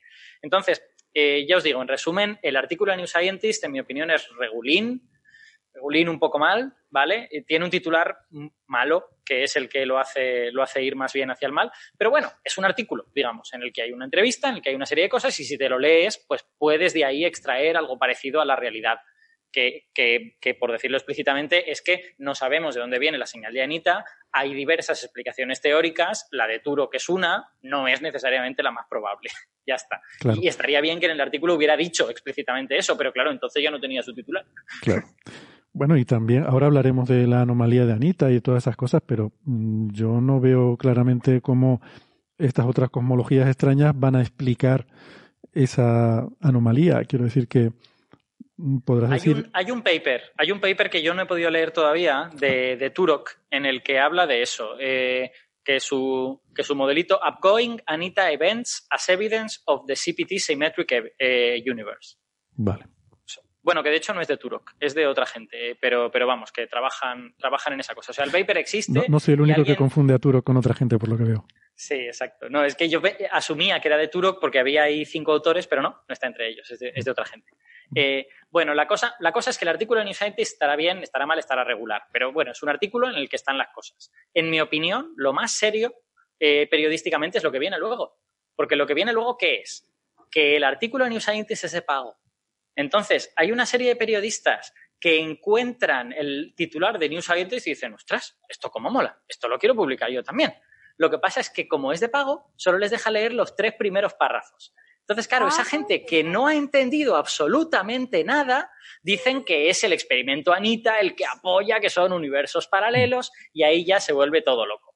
Porque una, una primera generación de periodistas hace esta confusión y luego una segunda, tercera y cuarta generación simplemente copian literalmente lo que otros han hecho. Creo, no Y hay- claro, la copia no se considera una de las prácticas eh, recomendables en periodismo, a pesar de lo que todos vemos muchos, muchas veces. A pesar de que es lo normal. Y a mí me parece interesante decir una cosa, porque en el chat la gente hace ya un rato estaba comentando un poco enfadada eso, que estamos en una crisis del periodismo en el cual hay muchos de estos artículos y atribuían esa deficiencia en la calidad a, a la vagancia de los periodistas. No es necesariamente eso. Recordemos que la situación laboral en la que están muchos de ellos no es la óptima y se les paga de forma bastante escasa por hacer un trabajo muy exagerado, de cosas que Mm. no son su especialidad, porque no se entiende muchas veces desde arriba que al final hay, y que, aparte, hay que valorar eso. Y otra eso cosa, es. que es que de- muchas veces decimos, fíjate lo bueno que es el periodismo fuera de España, mira el periodismo británico y tal. Mm. ¿Sabes lo que se cobra por un artículo ahí fuera? Eh, donde aquí se está cobrando 60 euros por pieza y date con un canto en los dientes, en Inglaterra, por empezar, fácilmente son 200 pavos. 200, ¿eh? estamos hablando de una gran diferencia que les permite publicar menos viviendo decentemente y por lo tanto sopesar las cosas más. Lo que pasa es que aquí los medios de comunicación, grandes medios de comunicación, llevan tiempo en quiebra técnica. O sea Mm. que se sabe que no van muy holgados de dinero para pagar a la gente como se merece. Y eso genera al final pues un problema mayor, que es que si no pagas como toca y tienes que tenerles trabajando a destajo y la calidad empeora, es todavía más difícil que acabes consiguiendo atraer gente que te meta publicidad, que te haga tener ingresos. Y Claro, yo, al yo hilo soy... de eso, eh, también a ver, tenemos que pensar que como están en crisis, buscan que los suscriptores o, bueno, que los la gente que pone sus anuncios en el periódico eh, tenga muchos clics. Entonces, ¿qué te exigen? Pues someten a mucha presión a, la- a los periodistas para, no, no, eh, artículo tiene que recibir muchas visitas porque así nos lo exigen nuestra la gente que nos patrocina y tal. Hay que tener mucho, muchas cosas en Sí, cuenta, ¿no? Sí, pero es que vuelvo a decir lo mismo. Si tú coges a un periodista especializado en ciencia o a un comunicador que sabe más o menos moverse en ella, como Hmm. puede ser el caso del equipo que hemos montado en La Razón, no vas a quedarte corto de clics. Tal vez no tengas Eso tanto como una noticia súper viral, pero nosotros tenemos la suerte de que en muchos momentos podemos compararnos con las secciones más visitadas de- del periódico, superando por instantes a economía, a política y actualidad. Eso es una locura. No pasa constantemente, pero mantenemos una media de visitas muy aceptable, sobre todo para no ser una sección principal. Mm. Y, Y una eso cosa, no hay es muchos- porque tengamos magia o maravillas, porque nos gusta lo que hacemos, nos dan más tiempo que otros periodistas para trabajar en ello y podemos, por lo tanto, crear un contenido que al final tiene un valor extra, más allá que la de la repetición. Mm. Pero, por supuesto, si tu alternativa es repetir las cosas, más te vale que las tuyas sean muy llamativas y que metas ahí Mm. exageraciones e hiperbatons que no venían al cuento. que hay- hay medios de comunicación, no olvidemos, que, que están subvencionados, eh, que no todos los medios de comunicación pues están ahí eh, en esa selva de intentar eh, ser competitivos eh, económicamente, ¿no? Hay medios de comunicación que tienen un modelo con financiación pública que se supone que deben ser un poco referencia de, de estas cosas, ¿no? Y, y deberían ser menos sensibles a este tipo de efectos de, de búsqueda de clics. Eh, yo quiero no- aclarar una tengo- cosa, porque, per- perdón Ignacio, porque Ignacio ha hablado de lo que se cobra por los artículos y tal, y no sé qué. Y yo, como he escrito algunos artículos para periódicos, quiero, yo quiero aclarar que siempre, como yo tengo un trabajo que es de, de ciencia y de divulgación y tal, que yo jamás he cobrado por, por ningún artículo, en mi caso personal, pero porque entiendo que va en el sueldo que cobro por otro lado, ¿no? Y que... Claro, Ignacio, Ignacio estaba hablando de colaboradores externos, porque claro, los, los periódicos también siquiera. tienen personas que, que, tienen, que cobran un sueldo mensual por currar ahí. Claro, pero yo Ni cuando he escrito un artículo para, para algunos periódicos, que no quiero tampoco, a lo mejor viene el caso mencionar, eh, lo he hecho como colaborador, colaborador externo. eh, y quiero, quería Hay aclarar muchas eso. situaciones laborales que se pueden producir aquí, pero es verdad que no es lo mismo el que está a nómina y todos los meses cobra algo estándar, porque incluso dentro de ellos algunos les piden un mínimo de artículos que tienen que Mm. cumplir, con lo que a fin de cuentas están cobrando por pieza también, que la gente que dice, mira, tú hazme lo que quieras porque estás ya muy colocado y tienes muy buenas referencias y vas publicando y nosotros te pagamos a final de mes. Eso es una suerte que son casos súper puntuales y no representan la mayoría del periodismo. Mm. Después están los casos de colaboradores cuyos contratos pueden ser muy variados. Por ejemplo, Alberto es colaborador en La Razón, pero sin embargo tiene una periodicidad muy estricta con, con su trabajo. Es casi como si fuera una persona directamente contratada por ellos, más que un colaborador esporádico. Y eso significa que el precio por pieza que tiene, porque esto también cambia, es más parecido al que tiene alguien que está a nómina que alguien que viene puntualmente, porque por mucho que tú no hayas aceptado cobrar, en principio cuando viene alguien absolutamente externo a ofrecer una buena pieza, el precio que se le paga es mayor que el periodista que está en plantilla, bastante mayor. Estamos hablando de que aquellos periódicos que pueden pagar por una pieza 60 euros pagan a alguien en estas condiciones 90, que es un 50% más. Entonces, hay muchísima variedad y no intento generalizarlo. Por supuesto, depende pero, pero sí que es verdad que por lo general aquellos que se dedican profesionalmente a eso y que al final son los artífices de estas noticias suelen estar mal pagados. Por eso en el chat tenía mucha razón al decir que una crisis del periodismo no es una crisis de aquellos que redactan las noticias necesariamente, sino que a veces los problemas son más estructurales o vienen desde arriba.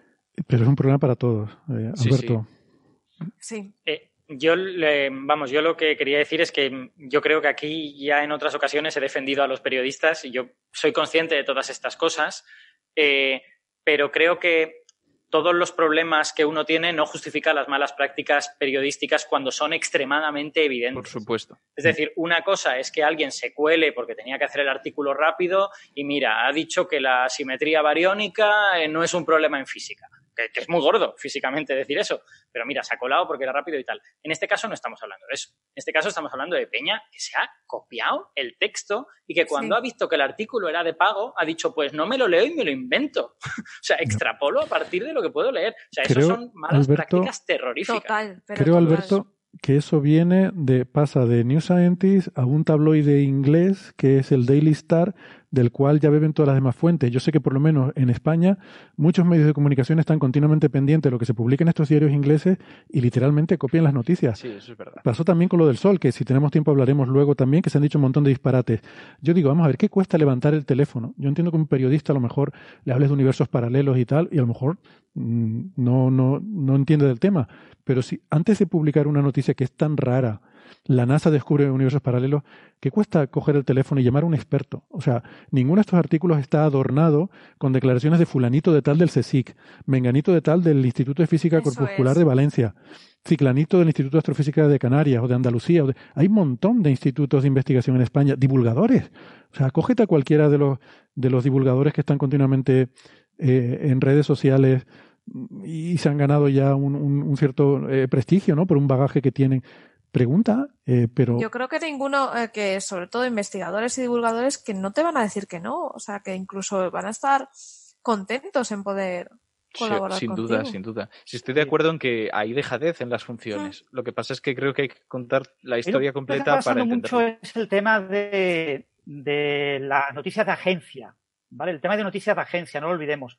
Hay, hay periodistas que se dedican a copiar la noticia de agencia y ajustar la noticia de agencia a un espacio. Entonces, te viene una noticia y tú dices, mira, pues tengo que, tengo que quitarle eh, eh, tres párrafos y, y ajustar el número de palabras para que me quepa exactamente en este sitio. Entonces, su trabajo consiste en coger una noticia que viene de agencia y eh, él no pone su nombre, no pone su nombre como autor, pone noticia que viene de agencia. Y eso se está haciendo ahora también con artículos de otros medios. Te viene el editor y te dice, mira, se ha publicado en el Daily Star un artículo muy interesante que está teniendo mucho eco. Hay mucha gente que lo está leyendo. Anda, eh, tradúcelo al español y, y públicamelo. Entonces, él considera que es una noticia como si viniera de una agencia y entonces hace ese copiado de la noticia y él solamente el reformateo para que quepa en el espacio que se le ha pedido. pero en este caso ni siquiera estamos hablando de no es un noticias que vienen. tipo que entreviste a alguien. Pero es que hay no una cosa Pero, pero Francis, esperad, esperad un momento, esperad un momento, Francis, pero es que eso mismo que estás escribiendo es una mala práctica profesional, porque las agencias cobran porque tú te puedas copiar sus textos y el Daily Mail no.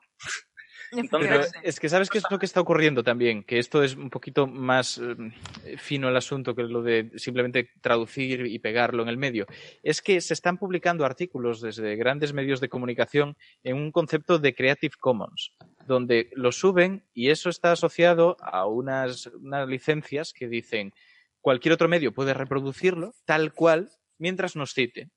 Y de hecho a mí me han llegado al correo solicitudes de otros medios, que no diré, diciendo hemos publicado esta noticia, ¿te apetece pegarla en la sección de la razón? Y yo, pues no, gracias, por ahora no. Estamos intentando que todas las noticias sean producto nuestro, al menos las de mi equipo, y que por lo tanto pasen por, ese control, que no quiere decir que esté mal lo que nos proponen, pero me parece que es importante darle pluralidad a todo esto. Que si ese periódico tiene su producto, pues que mantenga su producto y nosotros el nuestro y demos cierta versatilidad. Pero a mí se me ha propuesto y acabo de llegar. Imaginad todo el tráfico que está habiendo de noticias de un lado para otro. Simplemente a condición de poner, pues esto viene de este medio, no sé qué, o lo que decís de las agencias, que en este caso sí es de pago, pero te lo ponen con la misma impunidad, añadiendo como última palabra, ya ni como firma, sino como última palabra EFE. Y con eso tienes que intuir que la noticia viene de F. Sí. Bueno, esto en cualquier caso es un debate que sería muy largo y muy complejo, que tiene que ver con lo que yo creo que se suele llamar la crisis del periodismo, que, que efectivamente creo que es algo que el periodismo debe, debe de alguna forma eh, plantear, reflexionar y resolver, ¿no? Pero bueno, sí, Alberto. Si me dejas añadir un elemento más, yo creo que hay, este no es el único elemento, pero, pero hay un elemento relevante, que es que eh, para muchos directores de sección, las noticias de ciencia no son relevantes. O sea, quiero decir, una noticia de política requiere cierto fact-checking, porque si no, a lo mejor estás, estás metiendo la pata en algo que es muy importante ¿no? para la sociedad. Pero bueno, decir un universo paralelo, pero si eso lo van a compartir hoy y mañana se lo va a olvidar a todo el mundo. Eso es lo que algunas personas piensan, no todas. ¿eh? No es y, lo triste es que, y lo triste es que es verdad. Bueno, es que esos es que, claro, es que lo que, lo que no entendemos, eh, lo que muchas veces no entendemos, es que los periodistas son una muestra representativa de la sociedad. Por mucho que nos disguste lo que los periodistas hacen, los periodistas y los políticos son una muestra representativa de la sociedad y son muy representativa. Y creo que se demuestra día tras día que eso es así. Entonces, claro, si en nuestra sociedad hay personas dispuestas a decir universo paralelo, universo paralelo, y mañana, pues no sé, Pedro Sánchez, y mañana, pues yo qué sé, Zubizarreta, pues, pues claro, pues eso está ahí. De todas formas, yo sí creo, a mí me da la impresión de que estos problemas que vemos en el periodismo científico, yo creo que son problemas del periodismo en general, que quizás se ven sí. de forma más descarada en el periodismo científico, porque lo que dices tú, mmm, no tiene, hay impunidad total, hay impunidad total. Eh, quizás yo en otras cosas se corta un poquito más, pero... Sí, en una dinámica de todo vale. Hmm. Pues yo creo que mm, es un problema general del periodismo y, y, y, a ver, el periodismo es algo muy importante para una sociedad. Necesitamos tener información correcta y, y, fiable para poder, como ciudadanos, hacernos una idea de las cosas y tomar decisiones que al final van a ser importantes, ¿no? Si el... yo, por, yo, por, yo por eso, porque tengo en mente que existe esta gente que de verdad cree que la información científica es información basura y que se puede decir lo que sea y da igual, y lo único importante es los clics. Por eso, a la gente que hace periodismo científico, por mucho que no lo haga pues, como yo querría, o incluso a veces lo haga mal, me, siento obligado un poco a defenderles, porque creo que es, al menos es gente que empuja en la dirección correcta, porque si quedáramos en manos de toda esta gente que cree que hablar del bosón de Higgs, de universos paralelos o de la cura del cáncer da todo igual, pues entonces imaginaos el infierno en el que estaríamos. Sí. Bueno, vamos a volver entonces con la parte científica, porque, insisto, ese es otro debate y quizás le corresponde a los periodistas tenerlo, ¿no? Eh, pero eh, bueno, no sé si hemos terminado con toda la historia esta. Luego yo creo que pasa un, al, al, Daily Star, me parece que es del que luego todo el mundo se copia descaradamente, ¿no? Porque estos periódicos ingleses luego eh, las cosas salen en todas partes. Eh, y, y, sale este titular horrible y tal. Pero bueno, ¿qué es lo que realmente... Vamos a hablar de qué es lo que es Anita. Eh, sí y por qué hemos llegado a esta situación, como decía Francis esta mañana en un mail de Anita en el País de las Maravillas, ¿no? que es de lo que se ha hablado aquí. Me ha gustado mucho esa frase, Francis. Eh, ¿Quién nos lo quiere contar un poco? Hemos estado hablando de neutrinos, ¿no? Esto va efectivamente de detección indirecta de, de neutrinos. Pero y... habría que también que describir cómo es el, el, aparato en cuestión, ¿no? Porque me sí. parece algo muy, muy interesante y que los oyentes les va a sorprender, ¿no? Porque a mí me dejó un poco sorprendida. Bueno, de esto ya estuvimos hablando en un programa anterior, ¿no? En el, uh -huh. a principio de año. En, a principios de año hablamos de Anita. Anita es un experimento que eh, pretende eh, detectar la señal originaria en, en, neutrinos de muy alta energía. Muy alta energía Claro, en el LHC estamos trabajando con teraelectronvoltios, ¿no? Con miles de veces la energía equivalente a la masa de un protón. Pero los, los neutrinos de, eh, perdón, la- las partículas en general de muy alta energía son partículas que no tienen teraelectronvoltios, que tienen un poquito más, ¿no? No tienen petaelectronvoltios, tienen hexaelectronvoltios. Hexaelectronvoltios es como un millón de veces más energía que la que eh, tenemos en el LHC, ¿no? Son energías eh, muy, muy grandes que, bueno, podemos detectar de manera esporádica algunas eh, partículas en los rayos cósmicos con este tipo de energías. Y una partícula que en la que es relativamente fácil eh, alcanzar estas energías tan grandes son los neutrinos.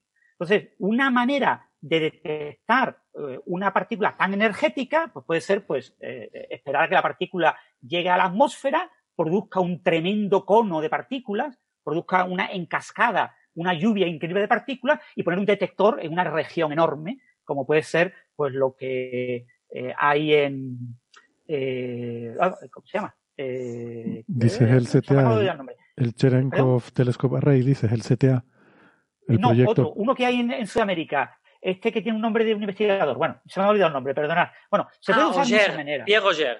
Pierre Auger, exactamente, el Pierre Auger, ¿eh? que son no sé cuántos cientos de kilómetros cuadrados, una barbaridad. Y lo están extendiendo.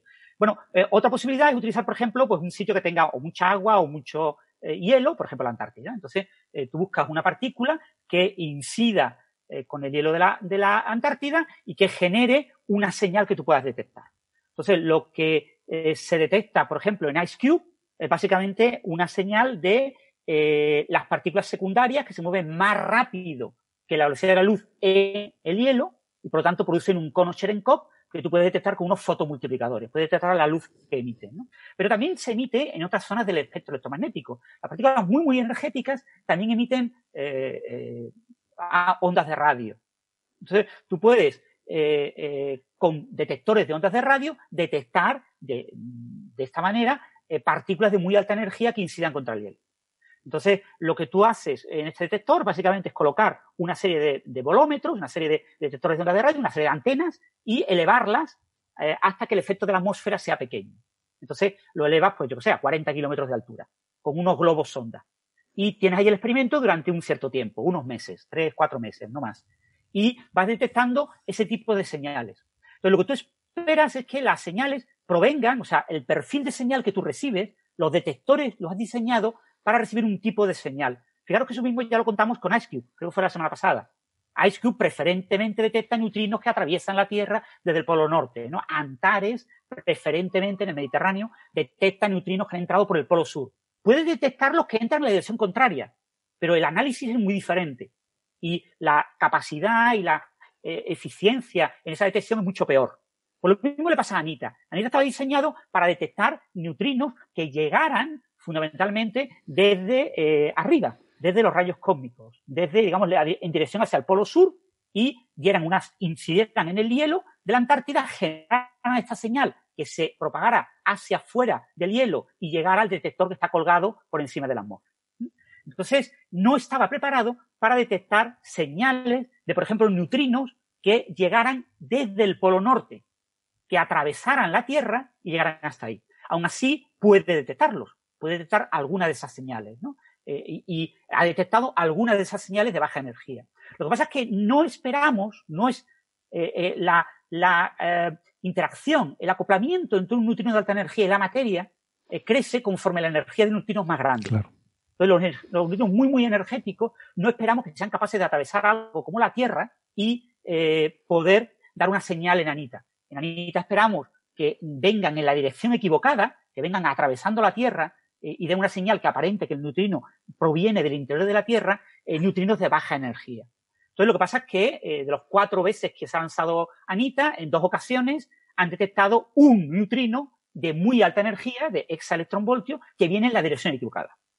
Entonces, eso es una cosa que tú tienes dos posibilidades ante el experimento. Es decir, probablemente, como dijo antes Alberto, es debido a un fallo en el análisis, a que no he hecho bien el análisis. Esos, el instrumento no está preparado para recibir esas señales. Pero yo puedo analizarlas y ver qué pasa. Entonces, lo que se planteó por la colaboración Anita fue publicar, eh, anunciar en un artículo esas señales. No la primera, la primera no fue anunciada en su momento, Pero ya cuando se vio la segunda, dijo, vamos a hacer las dos, por si esto es una idea que otros experimentos como IceCube pueden también detectar el mismo tipo de señal. Si IceCube detecta ese tipo de señal, es que esa señal existe.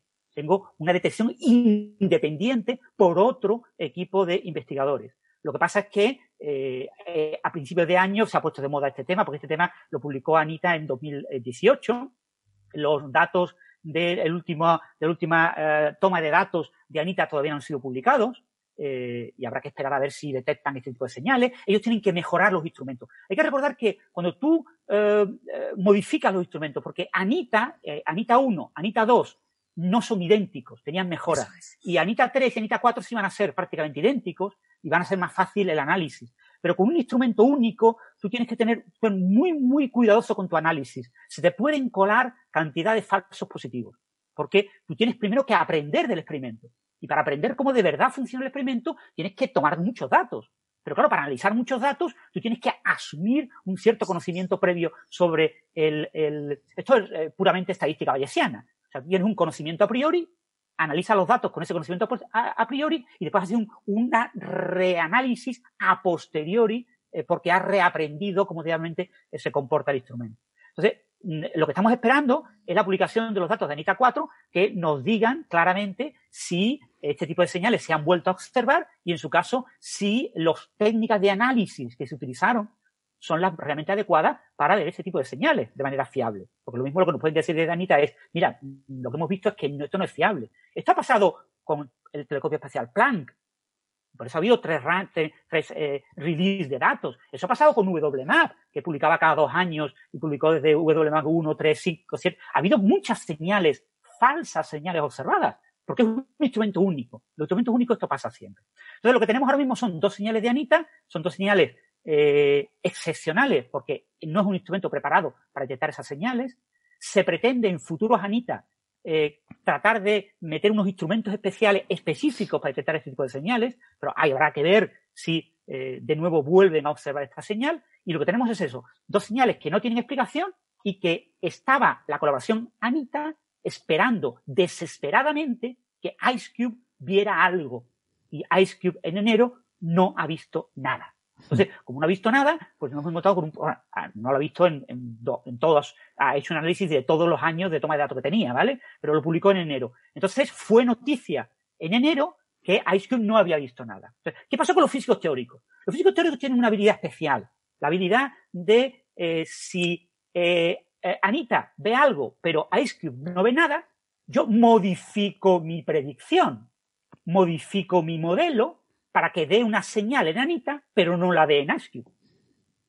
Y digo, ah, este es un nuevo modelo, ¿vale? He modificado, he truqueado un poquito, he ajustado por aquí, me he movido por allá y he logrado explicar por qué IceCube no ve nada. Hasta ahora.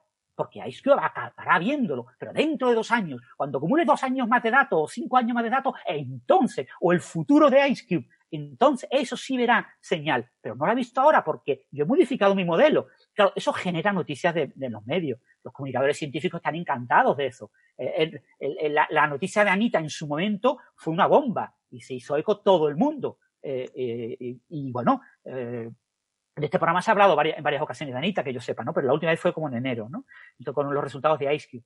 Y, y bueno, estamos en esas circunstancias. Tenemos una señal que no sabemos si es real o es puramente una señal ficticia debido a que el instrumento pues, eh, no estaba preparado para observar ese tipo de señales y tenemos que esperar a ver si este instrumento vuelve a ver ese tipo de señales. Eh, se está trabajando en esa línea y lo que tenemos son muchos físicos teóricos que desesperadamente necesitan señales de nueva física y que ya están empezando a mezclarlo todo, ¿no? Entonces, ya hay gente trabajando, por ejemplo, con las anomalías de eh, mesones B, con la violación de la universalidad electrónica, con todo este tipo de temas que están viendo en LHCb en el SER y lo están acoplando. Entonces, es una teoría que explica lo del LHCb y que explica la señal de Anita. Bueno, eso se está trabajando, me parece maravilloso, pero probablemente eh, hasta que no tengamos una señal firme, pues no lo sabremos. Lo que sí es verdad es que si se confirma la señal de Anita algún día y hay que modificar el modelo estándar, es posible que algunos de los cientos de artículos publicados con diferentes explicaciones, alguno de ellos haya acertado. y el que haya acertado habrá tocado la lotería Claro. y recibirá un premio Nobel de física por haberse anticipado. Y la historia dentro de 50 años dirá, qué listos fueron estos señores que prácticamente sin información lograron predecir el resultado. ¿no? Y, y nadie se acordará de los cientos de otros artículos que se han tirado directamente a la basura. Eso ha pasado siempre, ¿eh? no penséis que eso no pasaba en los 60 con la teoría tipo Higgs, etcétera, o en los 70. Esto ha pasado constantemente en física en teoría. Esto, esto es un Pero- poco la, el- la técnica del charlatán, ¿no? De ir prediciendo cosas que luego nadie se acuerda. De, lo la diferencia aquí es que son diferentes personas las que proponen diferentes cosas, ¿no? Pero bueno, sí. Sí, pero bueno, que ya te quiero decir, no, no una técnica, digamos, que es, es su trabajo. El trabajo del físico teórico es producir modelos. En los físicos teóricos están los físicos teóricos, los físicos fenomenológicos y los físicos experimentales. Los físicos fenomenológicos lo que hacen es ajustar las teorías conocidas, añadiendo ligerísimos detalles para explicar las anomalías que están observando eh, los experimentos. ¿no? Los físicos teóricos pretenden pues, resolver los grandes problemas. ¿no? Quiero entender el tiempo, quiero entender el espacio, quiero entender la gravedad cuántica. Esos son los teóricos, ¿no? Que están ahí y claro, todo lo que dicen es eh, pura especulación. Y, y, pues los físicos fenomenológicos se agarran al experimento. A ver, a ver, son- hay unos clavo ardiendo que tenga una señal luminosa que yo pueda tocar, pues me agarro a ese clavo ardiendo y, y- pero bueno, no te preocupes que me va a quemar y lo- rápidamente retiro la mano y busco otro clavo ardiendo. Eh, Yo, yo creo que este tipo de premios Nobel están pidiendo eh, a gritos un análisis incluyendo el Look Elsewhere Effect. Exacto, iba a decir justo Es eso. sí. Viendo, viendo toda la gente que realmente predijo algo sobre, sobre este modelo, ¿cuál es la probabilidad de que usted lo haya hecho de pura chiripa? Que sea una Y, y si fluctuación la estadística. probabilidad, ¿no? y si, si hay un p-value eh, demasiado, demasiado alto, pues no te dan el premio Pues Nobel. no, no, no tienes crédito, claro. Fíjate, voy a ¿No os acordáis de la fusilar. señal de nuevo bosón? Ese famoso bosón de 750 gigaelectronvoltios, Sí, era algo sí, así. sí, que Sí. eh, generó, pues, no sé, 800 artículos o algo así en pocos meses. ¿eh? Una Sí. cosa absolutamente increíble. Con Anita está yendo a un ritmo más despacio. O sea, con Anita se publica una nueva teoría pues a la semana o un par de artículos a la semana, no mucho más. Pero con ese bosón se publicaban cientos de artículos semanales, ¿no? Hmm. Y, y al final se quedó todo en que era una falsa alarma. Aquí le dedicamos precisa- algún, algún tiempo a, a esa fluctuación, ¿no? a esa señal de, de los 750 gigaelectronvoltios. Sí, Alberto. Y precisamente por eso que ha dicho Francis, que se han publicado un montón de modelos, el contexto es tan relevante cuando hablas de, de estos artículos. O sea, si tú haces un artículo en el que dices, Anita ha visto una cosa y fíjese que este señor lo explica, el, el- el subtexto de lo que tú has hecho es, solo existe esta explicación, eh, alaben ustedes a este hombre que lo acaba de explicar. Eh, Mm. Dar contexto y decir, y fíjense, hay otros no, no sé cuántos modelos, o, o bueno, o decir, pues hay otros modelos, simplemente decir hay otros modelos, es muy relevante. ¿no? Fíjate, voy a esto fusilar, sucede con, con muchas cosas, vamos. voy a fusilar eh, un- una gracieta aquí de, de uno de los oyentes que está en el, eh, en el chat, Esteban Gómez. Eh, la voy a refrasear un poco porque hay que tener en cuenta que el- la señal, eh, la señal en Anita es una señal pequeñita, es una señal enanita. Eh, venga, Pero bueno, eh, si se confirmara, hay que recordar que era una señal de hexaelectronvoltio, que es una señal, la, sería el neutrino, o sea, serían las dos señales de neutrino tau más energéticos observados nunca en la historia. Hmm. O sea, serían los dos neutrinos más energéticos nunca observados eh, en la historia. Y hay que recordar que el neutrino tau es una partícula propuesta a nivel teórico que tenía que existir, pero que su primera eh, señales firmes de que existía son como el año 2000. Una partícula muy reciente. Y que la evidencia de que los neutrinos oscilan a tau fue el gran resultado del experimento ópera, ese famoso experimento de los neutrinos superlumínicos. El gran resultado del experimento ópera fue poder observar eh, la, eh, la implicación del neutrino tau en la oscilación de neutrinos muónicos que venían desde el CERN, eh, eso a más de 5 sigmas. Eso fue el gran resultado de ópera. Eso es un resultado de hace tres años así. ¿Vale? O sea que el neutrino tau es una partícula todavía bastante desconocida, ¿no? Con lo que sí podría ocultar algún tipo de eh, física y por eso es un buen candidato para construir nuevos modelos, ¿no? Pero que a veces pensamos como que el neutrino tau se conoce desde siempre. Ya Pauli hablaba del neutrino tau. El neutrino tau es una partícula muy, muy reciente. Bueno, en fin, el resumen de todo esto es que estos supuestos neutrinos ultraenergéticos que habría detectado Anita, no sé si eran tres eventos, creo recordar, en cuatro vuelos, eh, pues lo que se ha publicado recientemente es que Eh, IceCube- eran dos. Es decir, eh, uno de los eventos tenía una señal que claramente eh, indicaba que era un error del análisis. Ah, vale. Había, había tres señales, se analizaban las tres, se decía, esta con toda seguridad es un fallo, es un espurio, pero fijaros que tienen, las otras dos tienen características que no son parecidas a esta, que es un espurio. Con lo que las otras dos no pueden ser espurios. Entonces, haciendo este análisis que hemos hecho con estas, ¿no? Entonces, lo que descarta a una de ellas no es capaz de descartar a las otras dos. Entonces, eso es lo que planteaba la, la cuestión Anita. Anita. Es interesante que exploremos esas señales y que otros experimentos dediquen tiempo, trabajo, investigación y, personas a, dedicar muchas horas de trabajo a desarrollar unos códigos de análisis, pueden ser cientos, miles de líneas, para poder analizar este tipo de señales y buscar también este tipo de señales porque puede ser interesante. Vale. Mm, ¿Tienes opinión, Alberto? Como doctor neutrino. Mi opinión es que. Mi opinión es que si no lo ha visto Ice Cube, lo más probable es que sea un error instrumental. Pero, pero vamos, es una opinión, eh, quiero decir, indocumentada. Eh, pues mm. habrá que verlo. La, gente de Anita son buenos científicos, pues que analicen sus datos, que vean sus sistemáticos y que nos digan qué es lo que encuentran. Y, y lo máximo que puede pasar pues es que los de Anita no encuentren nada, pero ningún otro experimento tampoco encuentre nada y digamos, pues mira, había un error en Anita y no sabemos lo que es y ya está. Sí, porque no sé si quedó claro en la conclusión de todo esto que al final el, el resultado de hace unos meses, no sé cuándo se anunció, que realmente IceCube no detectaba nada. Eh, entonces, mm. esa es la discrepancia que, que, hace que esto sea tan raro, que pueda ser no sé, que, que, surgen dudas sobre realmente eh, esa señal que, que, detectó Anita, si realmente corresponde a algo, algo real. Eh, o incluso ya nos podemos tirar todavía más a la piscina y decir es que esto tiene que ser nueva física, algo totalmente desconocido hasta ahora, una desintegración de materia oscura de origen astrofísico o lo que sea, y es algo completamente que no, que no conocemos, y por eso lo está viendo Anita y no lo ve Ice Cube, ¿no? para mí, para mí el tiene que ser es un error, porque te, cierras a todas las otras posibles opciones que claramente están ahí. Entonces, si uno se cierra es porque le apetece cerrarse. Hay, gente que, quiere creer en que la nueva física está delante de nuestros ojos. La nueva física está ahí. O sea, eso que todo el mundo lo tenga claro. Pero otra cosa es si está delante de nuestros ojos o si la veremos dentro de 50 años en un experimento que ni nos imaginamos a día de hoy. Pero bueno, fijaros que la gran frontera en, la nueva física hay, dos fronteras, ¿no? Siempre la, alta energía y la alta precisión, ¿no? Mm. Conocer los fenómenos a energía baja o intermedia con muchísima precisión, con muchísimos ceros y ver que hay una pequeña divergencia, como está pasando, por ejemplo, con el momento anómalo del muón, que mm. próximamente se van a publicar los datos del experimento muón G-2 del Fermilab, y, y, ya tiene acumulado suficientes datos como para tener la medida más precisa experimental hasta ahora de ese resultado y se está analizando y se espera en meses. Eh, esto del COVID eh, ha retrasado eh, parte de ese proceso.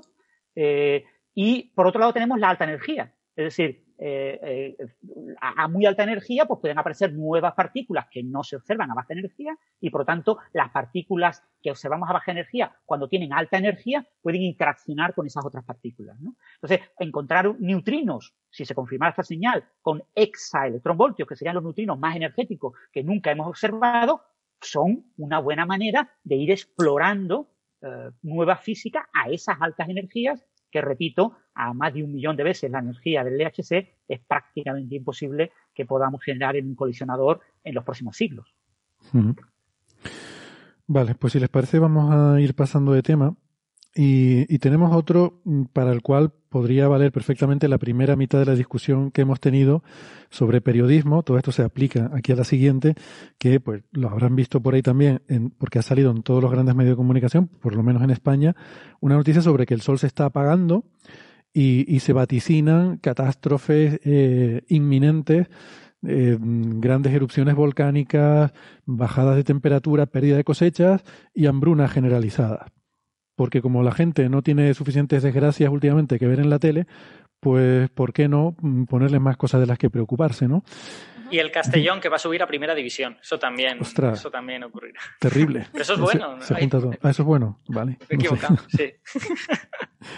Yo, yo debo decir que siempre me pongo muy triste cuando el Tenerife sube a primera división porque lo veo como una forma de eh, un sitio al que van a ir fondos públicos que a lo mejor podrían ir a otras cosas, ¿no? Pero bueno, en fin, a la, que, a la gente que le guste tener a su equipo en primera, pues supongo que le alegrarán estas cosas y que lo verán como una inversión justificable. No, que una cosa, que yo soy de Castellón, ¿eh? Lo que pasa es que aquí se me, me- se me han cruzado los cables y como estabas hablando de cosas extremadamente improbables que no iban a suceder. Ah, por cosas Pues que no he van a suceder. ¿Te imaginas que ahora sube? Bueno, ahora. Ojalá. Bueno, es- estamos, estamos a esto de que nos suban a segunda división por la cara, porque, porque cuando se paró la competición quedamos primeros y no se sabe si se va a poder hacer el playoff. Sí, exactamente. Bueno, Casi seguro vais a subir, ¿eh? O sea que. Es, es bastante posible, porque yo el playoff no lo veo realista. Pero bueno, ya, ya está. Fútbol, fútbol fin. Tenemos nuestra sección de deportes también en Coffee Break.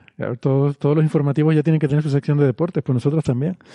Em, una cosa siempre me ha llamado la atención de los informativos es que tienen un presentador que habla de todas las noticias, de política, de economía, de sociedad, de no sé qué, pero cuando llegan los deportes, entonces hay que darle paso a otro que es el que sabe realmente de ese tema. No vaya a ser que meta la pata. Eso siempre me ha, resultado interesante. El sol, y hablando de meter la pata, em, pues que salen estos titulares de que el sol se está apagando y tal. Em, yo creo que, en fin, cualquiera que nos está escuchando sabe que esto son tonterías, ¿no? Pero, de nuevo, nos surge la reflexión de por qué demonios esto acaba saliendo en todos los medios de comunicación, en medios grandes, medios eh, en televisión española. Eh, no te digo ya otros, en fin, que puedan, que, puedan tener eh, más o menos reputación, pero menciono televisión española porque es uno de esos medios que, a los que yo hacía referencia antes que tiene una financiación eh, pública. Quiere decir que no deberían estar sujetos a esta esclavitud, que deberían ser medio de referencia, algo así como lo que es la BBC en el Reino Unido. Yo no me he puesto a mirar eh, qué dice la BBC cuando salen estas noticias en los tabloides ingleses sobre universos paralelos y sobre el Sol, pero ninguno de estos artículos suele venir de la BBC. Vienen de, del Daily Mail, del Daily Star, o en este caso, muy apropiadamente, Ignacio, de The Sun, ¿no? Le voy a preguntar a Ignacio porque escribiste para este tema en La Razón. Sí, te y- pregunté, te pedí consejo. Sí. Entonces, bueno, eh, ha seguido un poco la intrahistoria de este asunto y viene también de este, de este tabloide, ¿no? De The Sun. Es que vuelve a ser lo mismo, vuelve a ser un copia-pega que tú puedes ir retrotrayéndote a través de las referencias de los distintos artículos hasta el origen. Y te encuentras que el origen es eso, es el tabloide que se llama The Sun y como dices, pues muy apropiadamente ha publicado algo sobre pues, The Sun, el sol. El problema es que lo ha publicado mal.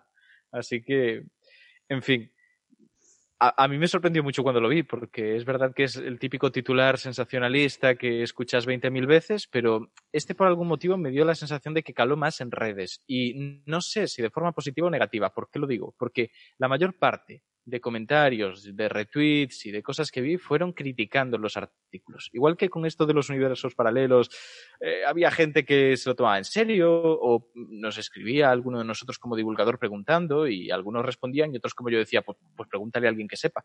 Pero eso sembró la duda. Lo del sol no tanto. De alguna manera me hace tener esperanza en que la gente está sabiendo discernir que es una barbaridad y, y que tiene un poquito de fundamento. Hmm. Hmm. Y nada, que en este caso lo que decían es que está disminuyendo la actividad del sol, lo cual muchos medios lo interpretaron como que está apagándose el sol o que está bajando la temperatura y la luminosidad del sol y empezaban a mezclar conceptos como sus ciclos de 11 años, eh, mínimo de Dalton, en fin. Y con eso, con un par de datos mezclados, acababan prediciendo que en cuestión de unos meses o unos años íbamos a entrar en un mínimo que podría traer con él una época de, de frío nivel Juego de Tronos, uno de esos inviernos permanentes de heladas, eh, una hambruna asociada a todo eso, por supuesto revueltas, porque si hay hambruna y hay frío, pues habrá revueltas. Y caminantes Y blancos, por supuesto. Exacto, terremotos y volcanes. Pero es que el fundamento es nulo. Eh, yo, sí que es cierto, yo lo he visto, en fin, en redes sociales con, eh, con cierto cachondeo, ¿no? Pero, pero es cierto que esto ha salido en los medios de comunicación, eh, bueno, lo voy a decir, en Telecinco, en La Sexta, en, además en Telecinco, es que, bueno, no, no he leído el, no llegué a leer la noticia, pero el titular es el mejor de todos los que he visto en español, porque Sí, decía, es el que más me ha gustado.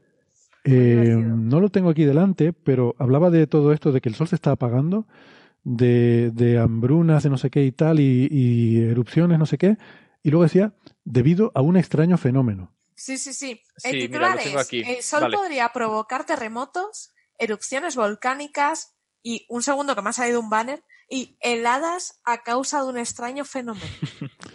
A Vamos a de- ver, señores de Telecinco, eh, ¿qué tiene que ver la tectónica de placas con el sol, por favor? A ver, yo tengo que decirles que si el sol provocara heladas, hambrunas y terremotos, sería un extraño fenómeno. Quiero decir. Pero extraño, ¿eh? Bueno, todo esto tiene su historia que se Además retro- es que a mí lo que me pareció ya una fantasía, ¿no? Eh, es que te pone que el sol está pasando una fase de encierro. Digo, mira, como todos nosotros. Mm. Eso viene Sí, esto de viene del, de Sun, del, Sí. del propio de Sun. viene de The Sun. Em, el extraño fenómeno al que alude el titular de Telecinco se llama mínimo de actividad y ocurre cada 11 años, durante millones de años, cada 11 años. Así de extraño es el fenómeno, ¿no? Y em, es verdad que yo creo que en The Sun eh, hacen esa, eh, esa relación de el, el lockdown, el confinamiento, pero que en inglés es un término que se puede también interpretar como algo que pierde actividad, ¿no?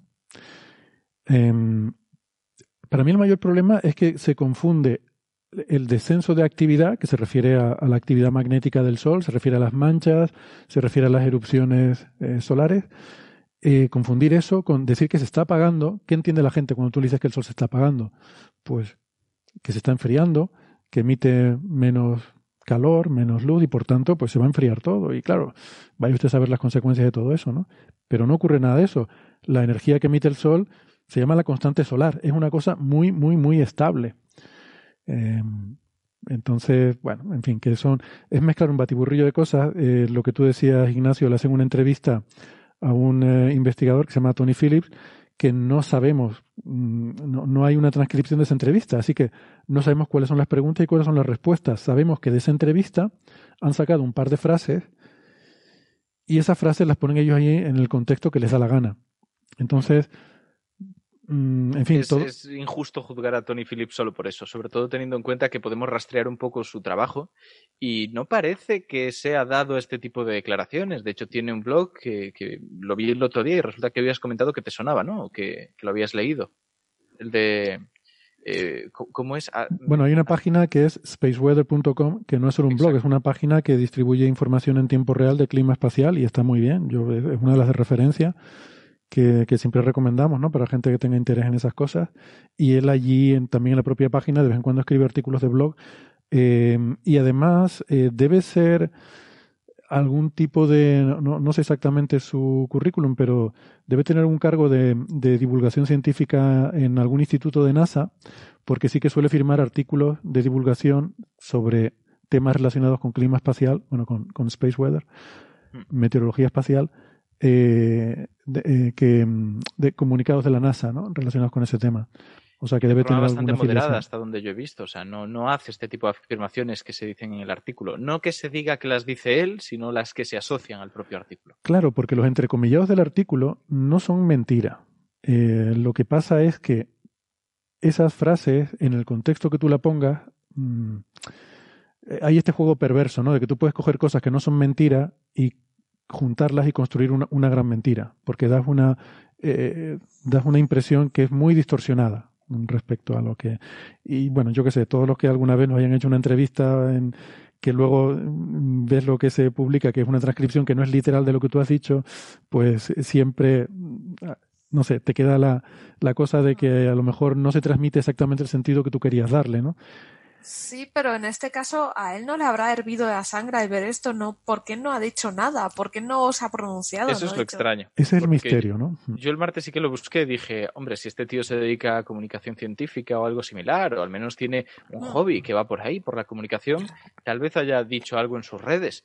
Y resulta que es que sus redes están paradas eh, activamente en cuanto a que él produga- produzca cosas desde 2016. Le ha dado a me gusta alguna cosa en 2019, pero ahora está parada. Entonces, no hay nada en el blog, no hay nada en las redes, no, no sé muy bien si igual, ha dicho sido, algo. igual ha sido padre hace poco y no tiene tiempo. Bueno, tres Yo años, creo, ¿no? yo creo que se cansó de desmentir noticias acerca del sol. Como tenía Pero- una web de eso. pero habiendo sido esta directa, Hmm. o sea, una noticia Yo me temo le- que yo me temo que le haya dado algo al hombre cuando vio lo que habían hecho con sus declaraciones, igual le dio un patatús y está en algún hospital ahora mismo. y que luego dicen además esto de mm, científicos de la NASA Sí. directamente en la, en la propia Sí, noticia para atribuirles lo de que puede que venga un mínimo de Dalton que sea un, un gran problema y que traiga todas estas consecuencias. Como que Pero- lo sospecha gente de autoridad. A mí lo que me hace mucha gracia de estos temas de científicos de la NASA, la NASA es una agencia de ingeniería que proporciona herramientas. Mm, Sí. Mira, los sí, científicos de la NASA, científicos- claro, lo, el- lo de científicos de la NASA, cuando empieza así una noticia, eh, científicos de la NASA descubren, ya es. sabes que está mal todo. Y en esto, en- o sea, es un elemento común de estas dos noticias que hemos comentado, la, la de los universos paralelos, el tema de científicos de la NASA, ¿de dónde viene? Viene de que el experimento Anita está en un globo, ¿vale? Que es un proyecto de la NASA. Creo que ni siquiera el, el experimento en sí, creo que no es realmente de la NASA, sino de alguna universidad, de no sé qué. Es de varias universidades, sí. De varias universidades. O sea, la. NASA pone el globo. O sea, la pobre NASA, la única razón para que la metan en ese titular es haber hecho un globo. ¿Vale? Dentro del globo van los experimentos. Esto es lo habitual. Cuando la NASA pone un satélite de observación astronómica, es un consorcio de universidades, centros de investigación los que fabrican la instrumentación. La NASA lo que pone es el paquete, toda la logística que lleva eso, y ponerlo en el espacio, lanzarlo, ¿no? Básicamente. Sí, además, a mí me parece un experimento súper curioso, ¿no? El hecho de tener un globo que levanta todos esos eh, instrumentos, ¿no? Que tienen que pesar bastante y Mm. luego que va recorriendo de forma dirigida toda la toda la Antártida. Nosotros tenemos uno en física solar que se llama Sunrise, que es, es algo parecido. Es un, es un telescopio de, de, si no recuerdo mal, metro y medio. Eh, no, mi memoria, la verdad, que cada vez va peor. Pues que se pone en un globo y mm, para hacer observaciones durante. La idea original era durante un mes. Se iba a hacer en la Antártida, igual que Anita. Se iba a dejar el globo ahí eh, durante cuatro semanas, yendo eh, con las circulaciones estas, ¿no? Iba haciendo un recorrido ahí por el Polo Sur, pero tendría el Sol siempre eh, observándolo, ¿no? Que luego por restricciones de presupuesto era no había presupuesto para hacerlo en la Antártida y se lanzó desde el, desde el Polo Norte, con lo cual se pierden algunas cosas. Una de las cosas curiosas que se perdía es que en ese recorrido circumpolar que hace tendría que pasar por encima de Rusia. O sea, una gran parte del trayecto sería encima de Rusia y mm, no pueden porque básicamente tienen prohibido cualquier sobrevuelo que lleve instrumentación estadounidense no puede sobrevolar territorio, territorio ruso. Porque si En- no aparece su presidente montado encima de un oso y le pega un tiro. Le viene una escopeta y lo, lo derriba. Y entonces había que hacer el vuelo desde, eh, desde un- una base que se lanza en Noruega hasta Canadá. Y ya en Canadá hay que bajarlo y cogerlo allí. Porque si no ya se te pasa para, se te pasa Bueno, pero para al Rusia. y- menos eran, cuando has dicho bajo presupuesto, yo me imagino que lo ibais a lanzar desde Albacete o algo de eso, ¿sabes? No, pero lo, bueno, dices como, lo dices como si Albacete estuviera en lo alto de la cordillera del, del Himalaya y te saliera como mucho más barato lanzarlo desde allí. No, digo, que- por falta de presupuesto, como está aquí al lado, pues venga, lo tiras. Pues si que- lo tiras desde un sitio desde donde no se ha lanzado nunca un cohete, lo más probable es que te salga caro. ¿no? Sí, la verdad es que sí. es ¿no muy impresionante cuando se ¿No lanza una... los de PL de Space lanzando en Albacete? No, ellos creo que lanzan en Huelva, si no, si no recuerdo mal. Pero es- no, es muy impresionante esto de los globos porque uno se imagina algo así como muy artesanal, de un señor que se sube, le empieza a dar ahí el aire caliente y aquello sube, pero es, es tremendo. En la logística que lleva, eh, la- el sitio que hay de lanzamiento en Noruega, yo he visto los vídeos, en Kiruna se llama, eh, hay un pedazo de camión enorme con una especie de grúa que tiene mm, a la que está eh, anclado el globo. Entonces lo empiezan a lo empiezan a inflar de aire caliente y ves como poco a poco pues aquello va subiendo, va subiendo y tal. Llega un momento que se despega del suelo. Y entonces, al, al despegarse de- del suelo, eh, para, para tú poderlo eh, controlar, tienes, o sea, tienes el peligro de que aquello tire del camión y te acabe siendo un desastre. Entonces, el camión tiene que estar eh, prácticamente que en punto muerto y ves como al, al ir subiendo el globo va arrastrando el camión mientras la cuerda se va tensando. Eh, se tiene que tensar durante un cierto tiempo la cuerda hasta que ya el telescopio que está debajo ya empieza a subir también. ¿Vale? Y en todo ese momento, eh, no sé, a mí me parece que debe ser súper peligroso eso, ese camión que está ahí con la grúa eh, manteniendo todo eso. Total, que luego cuando ya está todo tenso colgando, ya entonces cuando lo sueltan y, se libera, ¿no? El, el globo sube y, y el camión queda, queda liberado. Pero da, no sé, es muy, es muy impresionante ver la, ver la imagen. Porque aquello en cuanto empieza a levantarse, claro, los vientos tienden a llevárselo. Se, se produce ahí una tensión importante. Sí, Bueno, me vo- equivoqué. Eh, Space eh, lanza la pista de lanzamiento la tiene en Teruel. Ah, en Teruel. No, no, no, no. La base de PLD está en Teruel, pero lanzan desde el Arenosillo. Lo, lo ha dicho un, un oyente en el chat, lo ha dicho José. Lanzan desde, desde el Arenosillo en Huelva. Lo que pasa es que construyen las cosas y tal en Teruel, que ya sabéis que es un aeropuerto un poco especial porque está especializado en reparación de aviones y en, y en tareas más técnicas y no tanto en viajes y tal. Anda. Yo pensaba que lo tenían en Elche, es donde empezaron. Yo creo que no. Yo creo que en Elche, si Digo, tienen, sí. tendrán igual alguna fábrica, pero igual ni eso. ¿eh? A lo mejor empezaron allí, pero. Em, Héctor, yo quería hacer un comentario sobre, sobre esto del sol. Comenta. Eh, que es un comentario casi antropológico, pero que me parece que es útil para, para la gente que nos esté escuchando, que es el siguiente. Por la cultura en la que vivimos, o por las. No, por no estoy muy seguro de qué cosas, hay ciertas cosas a las que les damos crédito y otras no tanto. No es casualidad que cada dos por tres salga en los medios que el sol va a provocar no sé qué. El sol va a provocar otra, otra era glacial, otra guerra mundial, las hambrunas, el no sé qué. Eso, hay, hay factores culturales que nos predisponen a que nos creamos que el sol tiene un poder increíble sobre nosotros. Eh, y sin embargo, si saliera publicado, pues yo qué sé, la lombriz de tierra, no sé qué, va a generar heladas y cambio climático y incendios forestales, pues seguramente nadie se lo creería. Pero del sol hay gente que le da crédito por motivos esencialmente culturales. Entonces, yo la, en base a esto, la recomendación que le haría a los oyentes es, si lees una noticia que estás predispuesto a creerte, ten mucho cuidado con ella y considera que es posible que sea falsa, porque es probable que estén tirando de ese hilo, ¿no? Y que, y que estén haciendo esa noticia porque saben que tú le vas a dar crédito. Pero nuestro sesgo es el contrario. Cuando a ti te dan una información que encaja con tus prejuicios, tiendes a absorberla y a incorporarla más fácilmente que si, si choca con, con lo que tú tienes, eh, con tus eh, ideas preconcebidas. Yo creo, fíjate, más que que sea un tema del sol, yo creo que sí que hay algo de sociológico, pero creo que tiene más que ver con eh, la cultura popular. Y en este caso, uno de los grandes, eh, de las grandes influencias en la cultura popular es el cine, las películas. Si tú ves algo que suele ocurrir en las películas o que ocurre en alguna película que ha visto mucha gente, tienes más eh, predisposición a que a ser receptivo a eso. De hecho, es lo Em, que está ocurriendo con el coronavirus, que mucha gente extrapola lo que ocurre en las películas a lo que está ocurriendo en la realidad y busca esas tramas. Claro, pero mi, mi punto es que lo que ocurre en las películas no es independiente. O sea, es, es todo una especie de constructo antropológico al que pertenece la cultura, al Eso que pertenecen las noticias que vemos, al que pertenecen las películas que vemos. Mm. Y ese constructo a veces viene de cientos de años atrás y hay gente que lo estudia científicamente y es muy interesante. Pero en las cosas. películas hay lombrices de tierra que producen terremotos. Está temblores, que es horrible Sí. y hay que tenerlo en cuenta. Sí, mira, yo, yo tengo la sensación de que si pusieran en un artículo lo- las lombrices de tierra van a generar terremotos, eso a lo mejor la gente lo compraba. Pero heladas y, y incendios ¿Quieres que le forestales seguro que no. ¿Quieres que le demos No. una vuelta? No, oy, no quiero. oy, Sí, sí, sí, sí. No, no, la respuesta si, es no. si está justificado el contenido, por supuesto. ¿Pero cómo va a estar justificado el contenido? Para contar otra cosa. bueno, no habléis de esas intimidades aquí, dejadlo para la sesión de la receta, ya lo veremos allí. Mira, Bueno, dice, Héctor, Marco Antonio. De, de tu artículo, ¿no? En Tinieblas, en tu blog, ¿no? De las anomalías del sol, ¿no? Pues no, lo único que quería comentar sobre eso, una cosita, eh, pero antes de pasar de tema, es que dice Marco Antonio que como en Dune, lo de las lombrices que van por, el, por la tierra. Claro, sí, es verdad. gigante. Eh, sí, que esto tiene que ver. La cuestión es que tuve la mala suerte de que escribí esta entrada en el blog, la última, sobre eh, si el Sol es anómalamente inactivo. El tema del que hablamos la semana pasada en Coffee Break, en el que hablamos de este estudio del grupo de Solanki. ¿Fue la semana pasada o la anterior? La semana pasada, ¿no? Del grupo del Max Planck, en el que hacían esta com- comparación entre el Sol y otras estrellas de tipo solar, ¿no?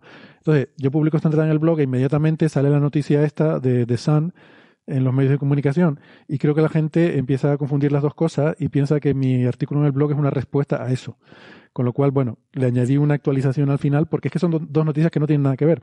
Por una parte está el artículo en Science de eh, el artículo en Science eh, que se publicó eh, el 1 de mayo en el cual se hace este estudio sobre si el Sol tiene un nivel de actividad parecido a otras estrellas de tipo solar.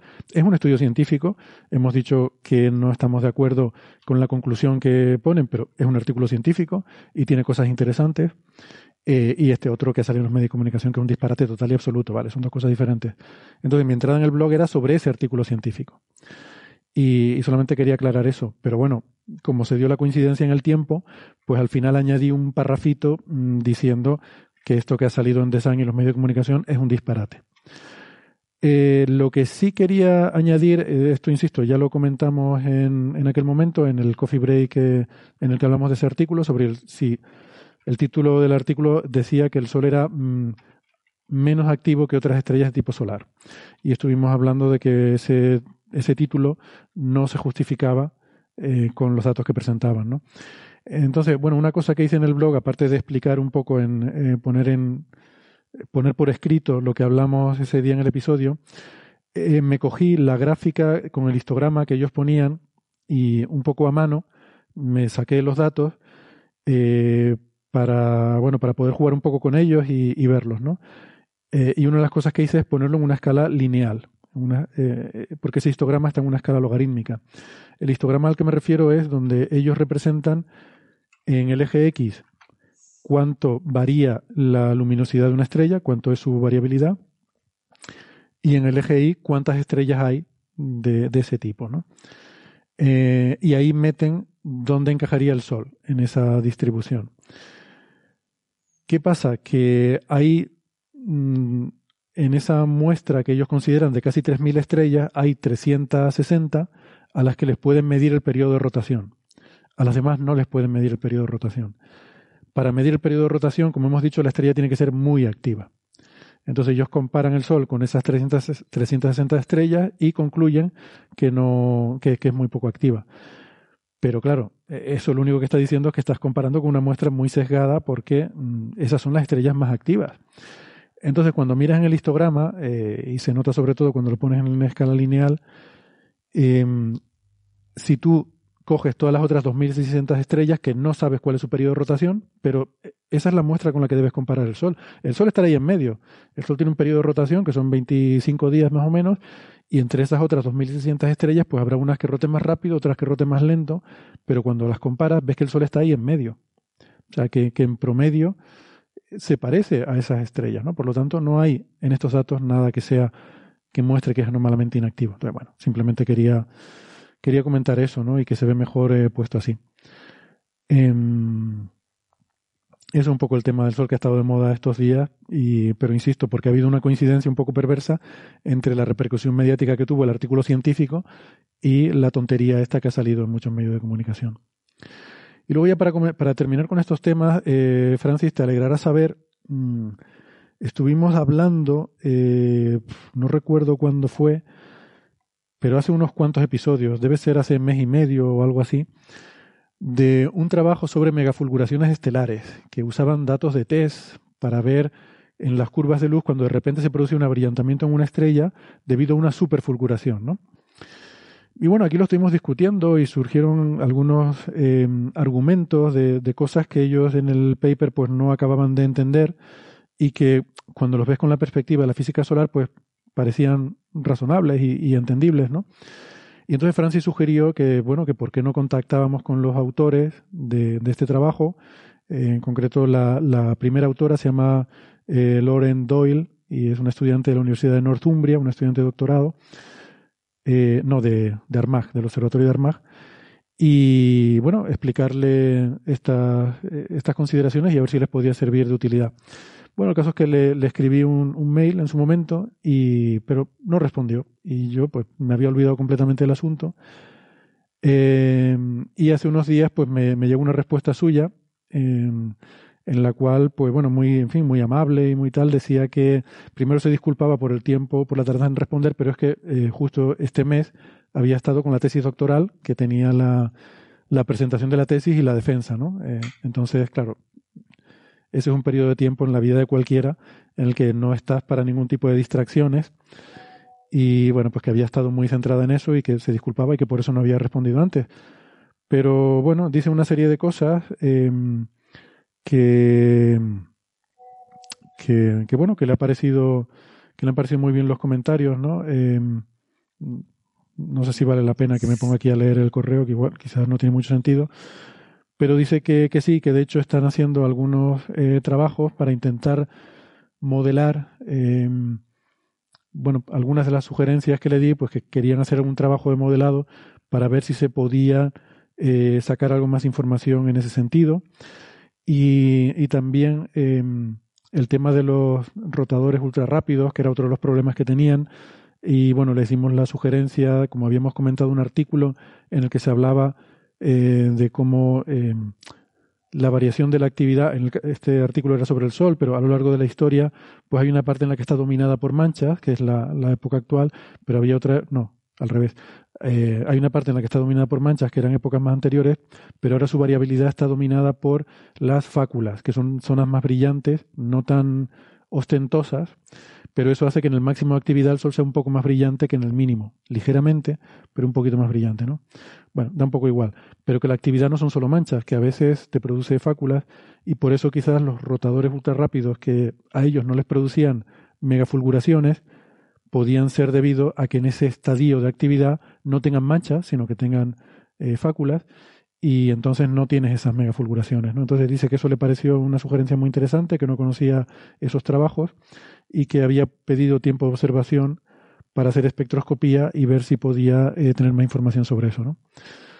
Así que bueno, me, me gustó mucho, sobre todo por el tema de ver cómo trabajo de divulgación, como este que hacemos aquí en Coffee Break, puede servir también eh, para ayudar en, en, la investigación científica, ¿no?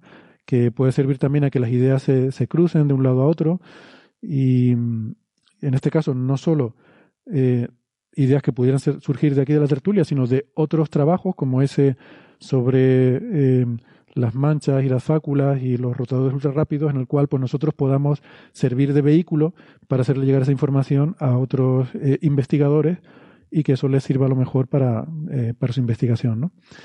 Entonces, bueno, pues eso, como un poco como lección reivindicativa de la, la utilidad de la divulgación científica, no solo para, eh, para, en fin, para que la gente mm, que no son científicos sean conocedores de, de, lo que se hace en ciencia, sino también para los propios científicos, que es importante también.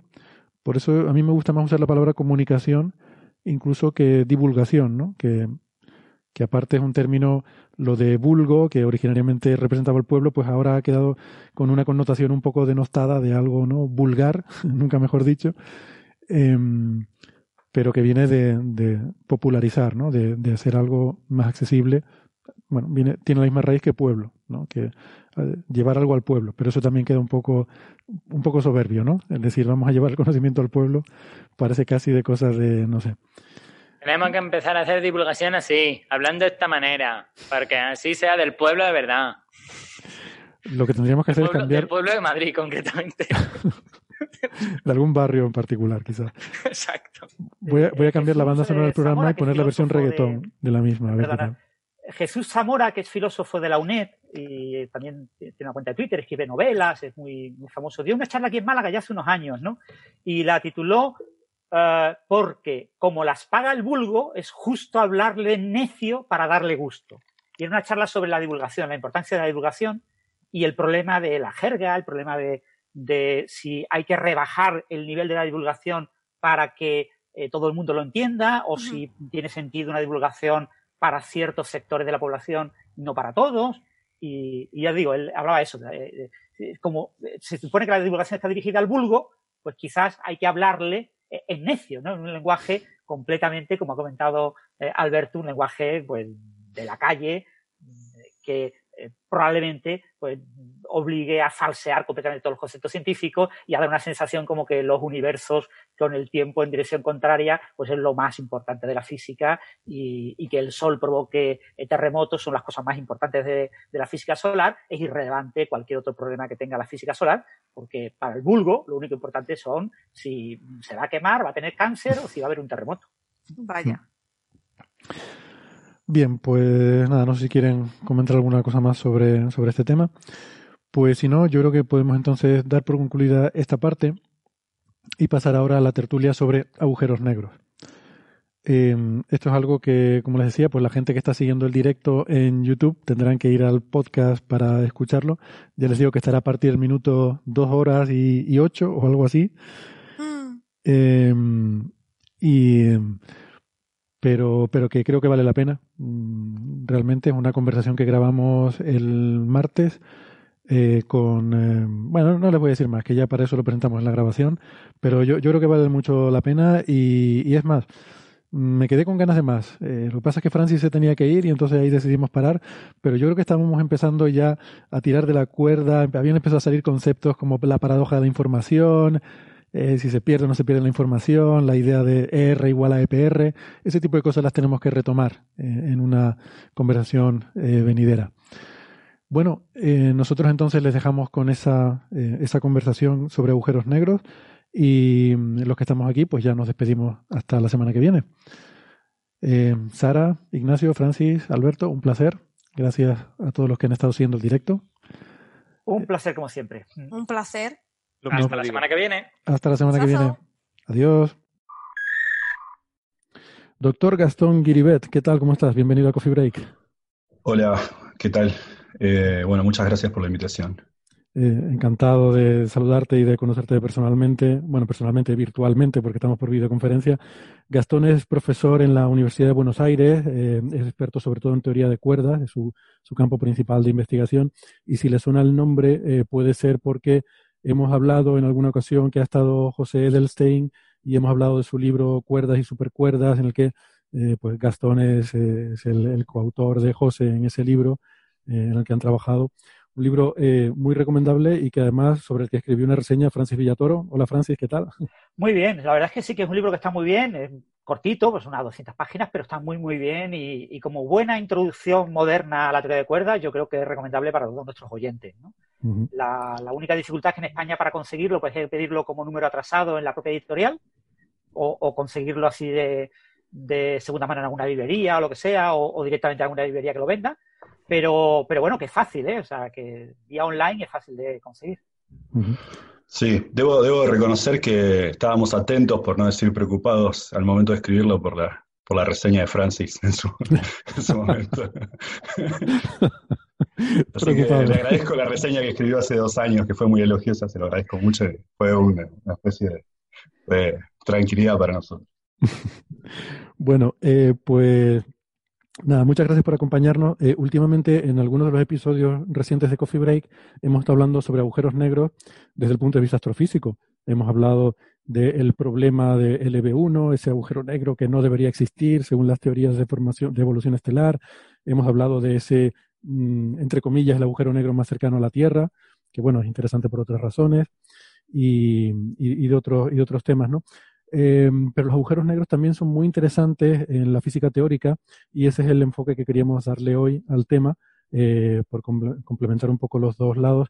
Y a mí me apetecía mucho tener a Gastón porque habíamos tenido una, una conversación eh, por, por, un intercambio de correspondencia, por mail, porque yo hace algún tiempo hablé con José Edelstein sobre algunas dudas que tenía sobre agujeros negros un poco existenciales que me atormentaban y que no había conseguido eh, resolver con, eh, con, la bibliografía que había caído en mi mano o con colegas y, que eran más relacionadas con los aspectos teóricos. Y, José me refirió a, a, Gastón, me dijo que, diciendo, no, la, persona que realmente es el, el súper experto en estas cosas es Gastón Gribet y además eh, se explica como un libro abierto, o sea, que reúne todos los requisitos, ¿no? Y eh, así que, bueno, pues contacté, contacté con Gastón y muy amablemente me respondió a mis preguntas de una forma además muy, muy ilustrativa y digo, pues se, me ocurrió que podría ser interesante también compartir esto con toda la audiencia de Coffee Break y ya de paso usarlo como excusa, pues como solemos decir, para lo que surja, ¿no? Empezamos a hablar de esto y a ver qué, y a ver por dónde, por dónde nos ramificamos. Em, en concreto, el, eh, una de las inquietudes que yo tenía es esta, este, esta idea, ¿no? Que bueno, se, dice habitualmente y que la gente lo dice y parece que no le importa mucho, pero a mí me generaba un, un problema existencial esto de que cuando miramos desde fuera, si imaginamos una partícula que cae en un agujero negro, el astronauta de Interstellar o lo que sea, cuando lo vemos desde fuera, desde muy lejos, y vemos esa partícula que cae al agujero negro, em, visto desde fuera, esa partícula tarda un tiempo infinito en cruzar el horizonte. O sea, lo vemos que se va acercando, se va acercando, y es como si la película se fuera ralentizando según se va acercando al horizonte de sucesos. Sin embargo, desde el punto de vista, si ponemos un sistema de referencia en esa partícula, en ese observador que cae el agujero negro, no se entera, pasa, el horizonte es un, eh, eh, en fin, eh, es un lugar por el que pasa sin, sin, sin mayor, sin mayor inconveniente y en un tiempo finito lo atraviesa, ¿no? Entonces aquí hay una especie de contradicción aparente que, que es un poco extraña. y yo de- después de darle, de leer todo lo que pude, pensé que quizás la respuesta viene que cuando ese observador mira hacia afuera, al universo por- hacia afuera de él, lo va viendo evolucionar cada vez más deprisa. ¿Esto es así, Gastón? ¿Hasta aquí? Eh, bueno, es, un- es una muy buena pregunta y, y estoy de acuerdo con, con- con vos en que es sorprendente que incluso cuando se le anuncia no, no, no se quiera sacar un poco más de su enjundia, porque es verdaderamente, eh, si, uno la toma tal cual la dijiste, y es cierto, ahora vamos a ahondar, vamos a, tratar de vestir este caso de sofisticarlo cada vez más para, para ver en qué sentido, por ejemplo, un agujero negro existe. Pero, ¿por qué digo esto? Porque si lo que, lo que dijiste es totalmente correcto, y si es así que una partícula tarda infinito, visto desde un observador que observa el fenómeno, una, una partícula, yo soy un observador lejano y veo que la partícula va cayendo hacia el agujero negro, veo, tal como decís, un comportamiento de lo que se dice asintótico, es decir, la partícula se acerca paulatinamente, cada vez más, cada vez más, cada vez más, pero nunca llega a entrar, tarda un tiempo infinito respecto a mí, que soy un observador lejano, en entrar. Si esto es así, las partículas esas son, en particular, las que, las que colapsan la estrella que forma el agujero negro. Puedo pensar que una estrella colapsando, es la, la genealogía de un agujero negro es una estrella que colapsa sobre su propia gravedad y forma un agujero negro.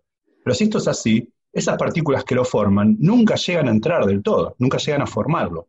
Entonces, si es así, uno diría, los agujeros negros en realidad solo se forman en un tiempo infinito. Por eso se suele decir a veces que un agujero negro es un objeto teleológico, es decir, teleológico es un, es un término no del todo bien adaptado de la filosofía, pero es un buen, es un buen término que, que significa algo que está dado para su fin, es decir, cuando uno habla de un agujero negro, habla en función de lo que será en un tiempo remoto.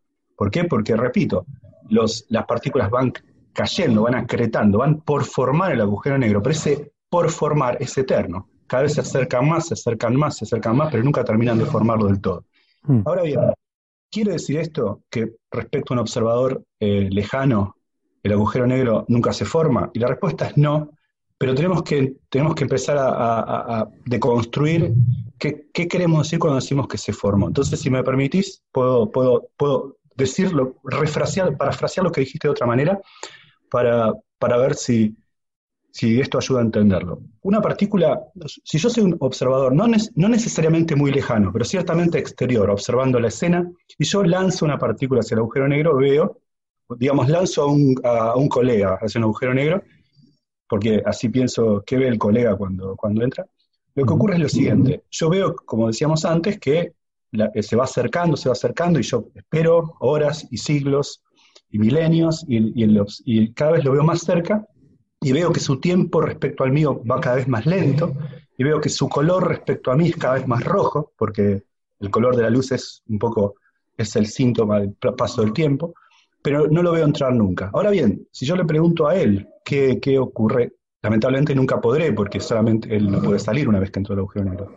Pero su realidad es diferente. Él reportaría que, en efecto, al cabo de un tiempo finito, entró él al agujero negro. Esto es importante para empezar, ¿por qué? Porque esto muestra cómo la teoría de la relatividad general, la de 1915, a diferencia de la teoría de la relatividad especial de 1905, lleva más al extremo la noción de relatividad. Porque la relatividad especial, eh, ya, ya la primera teoría de Einstein, ya abría la puerta a que, por ejemplo, cosas que creíamos absolutas como la simultaneidad dejase de serlo.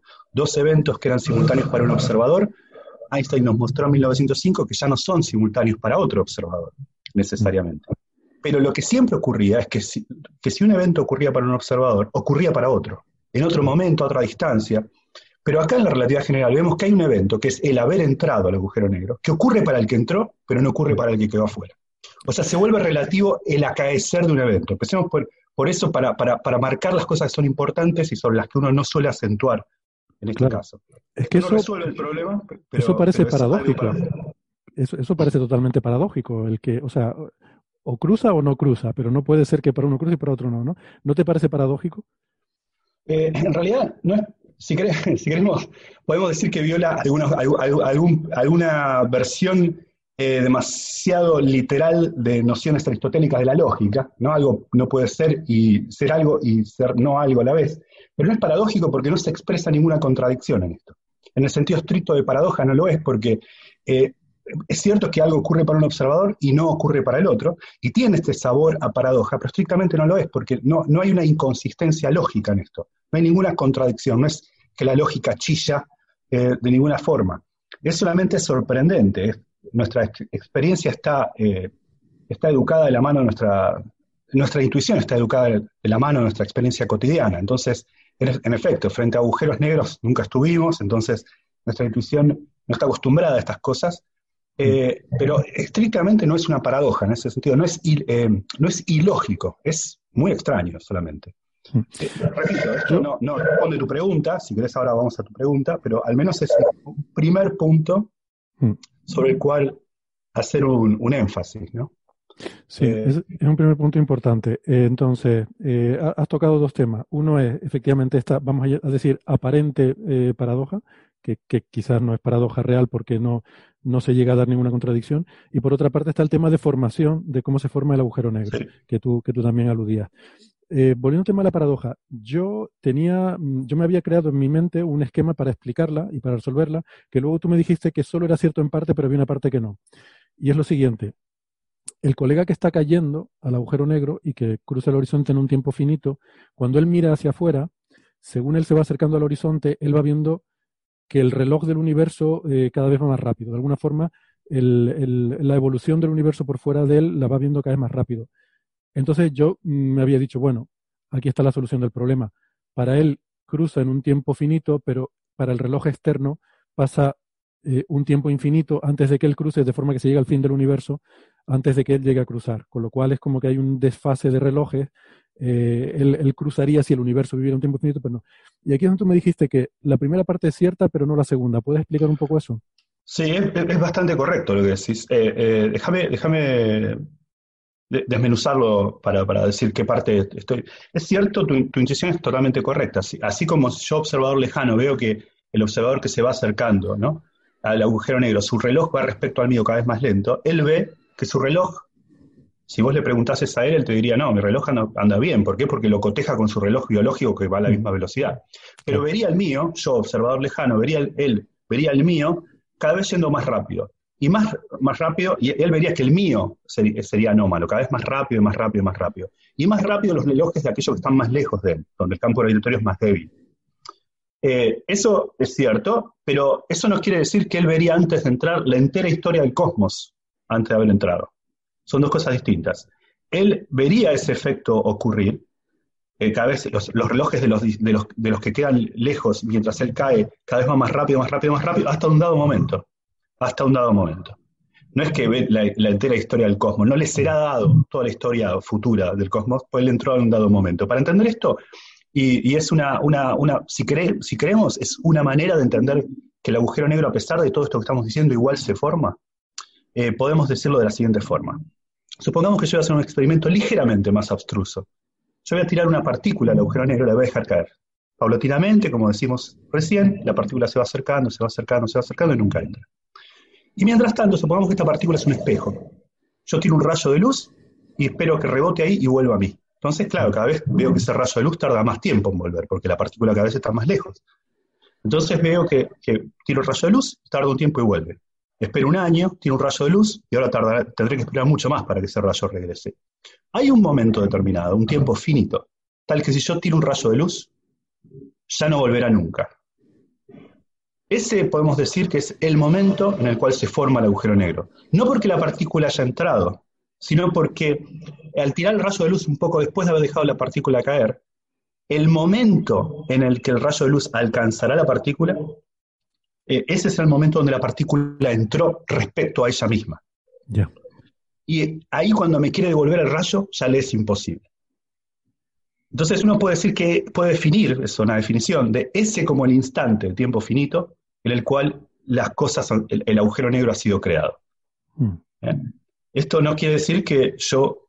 Eh, es esa la verdadera razón por la cual tarda un tiempo infinito en entrar. Significa, eh, no me... Hay un momento en el cual, el momento de ella haber entrado, esta sería la frase correcta, en el momento de ella haber entrado, ya no podrá enviarme información que me alcance a tiempo finito. Claro. Esa es la verdadera, la verdadera frase, porque en relatividad es muy escurrizo hablar de en qué momento ocurren las cosas, cuando en diferentes puntos del espacio el tiempo pasa distinto.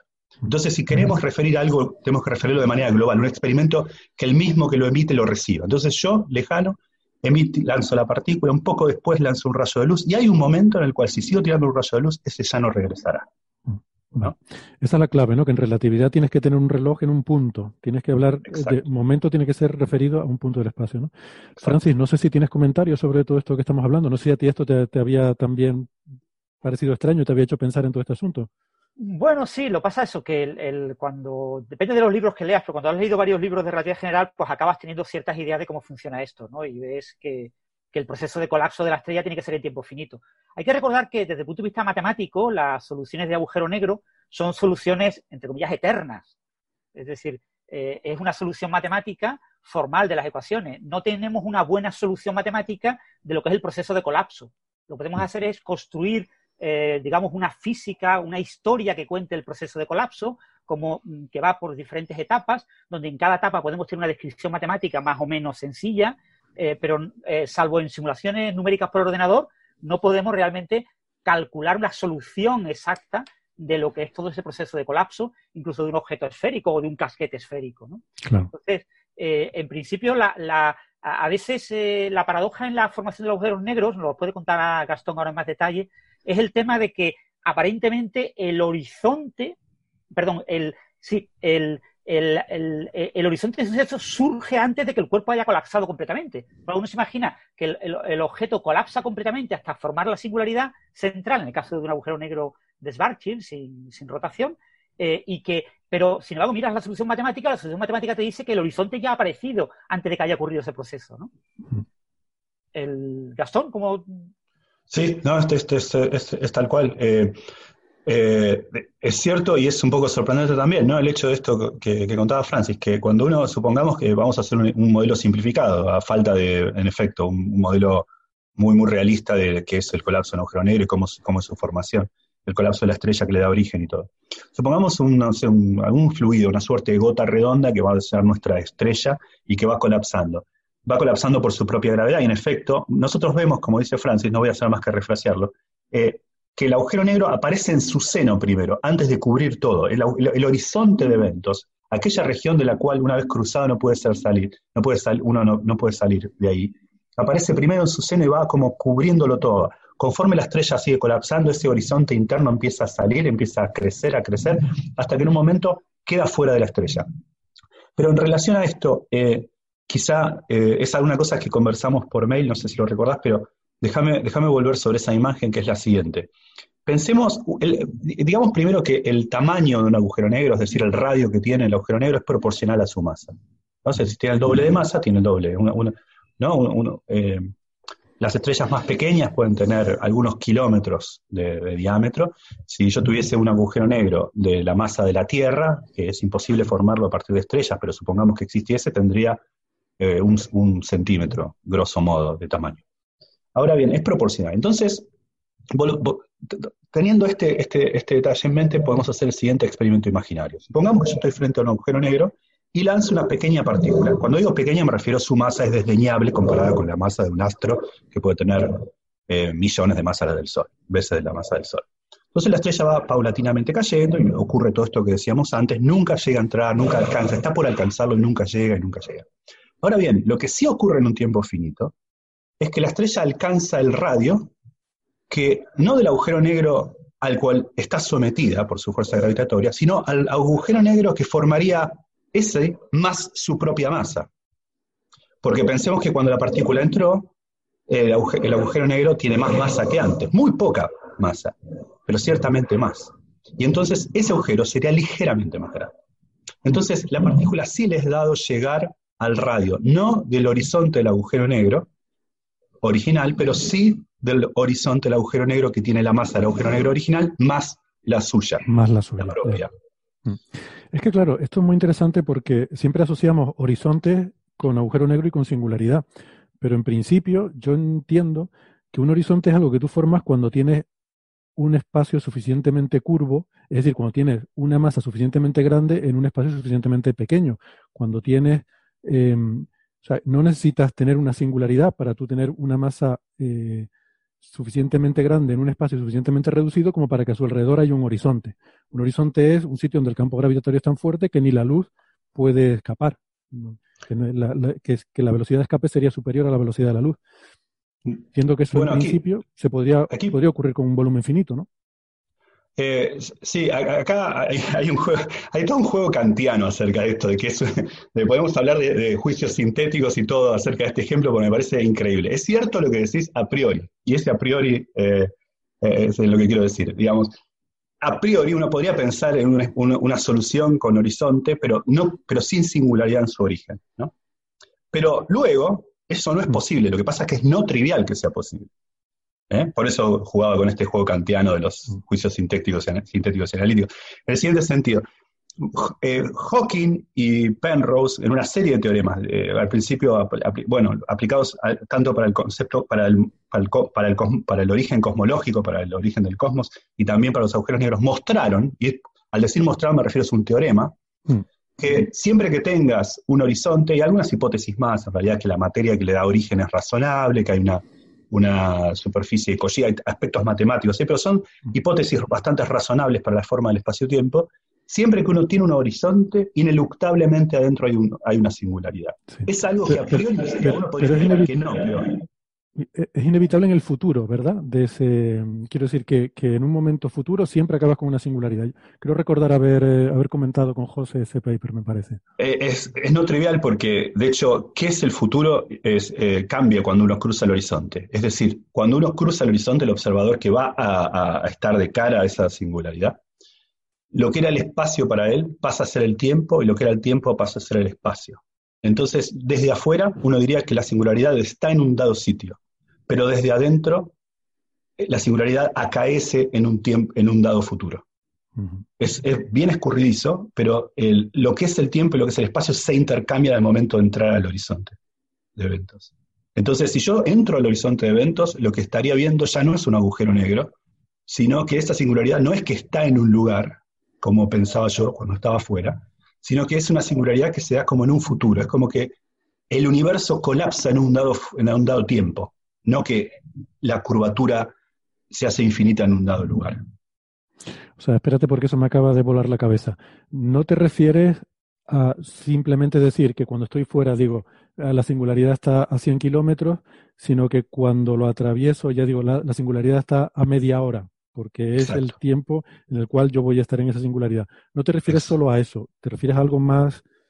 No, no, me, refiero, me refiero a eso, me refiero a eso. Lo que pasa es que cuando uno entra, ve el espacio a su alrededor, lo, tiene que, lo va a ver de otra manera, porque ese intercambio entre el, entre el tiempo y el espacio ya no es inocuo. Es decir, lo que yo veo es, es, como si yo estuviese en un universo, pero que está colapsando, en lugar de expandiéndose como el que, en el que nosotros vivimos. Y ese colapsar en un dado tiempo finito sería lo que yo hubiese interpretado a priori, estando afuera, como que en algún momento me doy de bruces contra la singularidad. Una vez que crucé, la singularidad me alcanza por el propio fluido del tiempo. Hmm. Sí, la singularidad es inevitable una vez que has cruzado el horizonte, ¿no? Eso, eso lo entiendo. Por otra parte, siempre había entendido que uno no tiene percepción de haber cruzado el horizonte, que es algo totalmente neutro eh, para tu percepción. Sí, y eso está relacionado con otra cosa que es esta, esta idea de que los agujeros negros son muy densos. Eso no es necesariamente así. Los agujeros negros son densos cuando son relativamente pequeños. Digo relativamente porque estamos hablando de astros que tienen 3, 4, 5, 10, 30, miles o millones de veces la masa del Sol.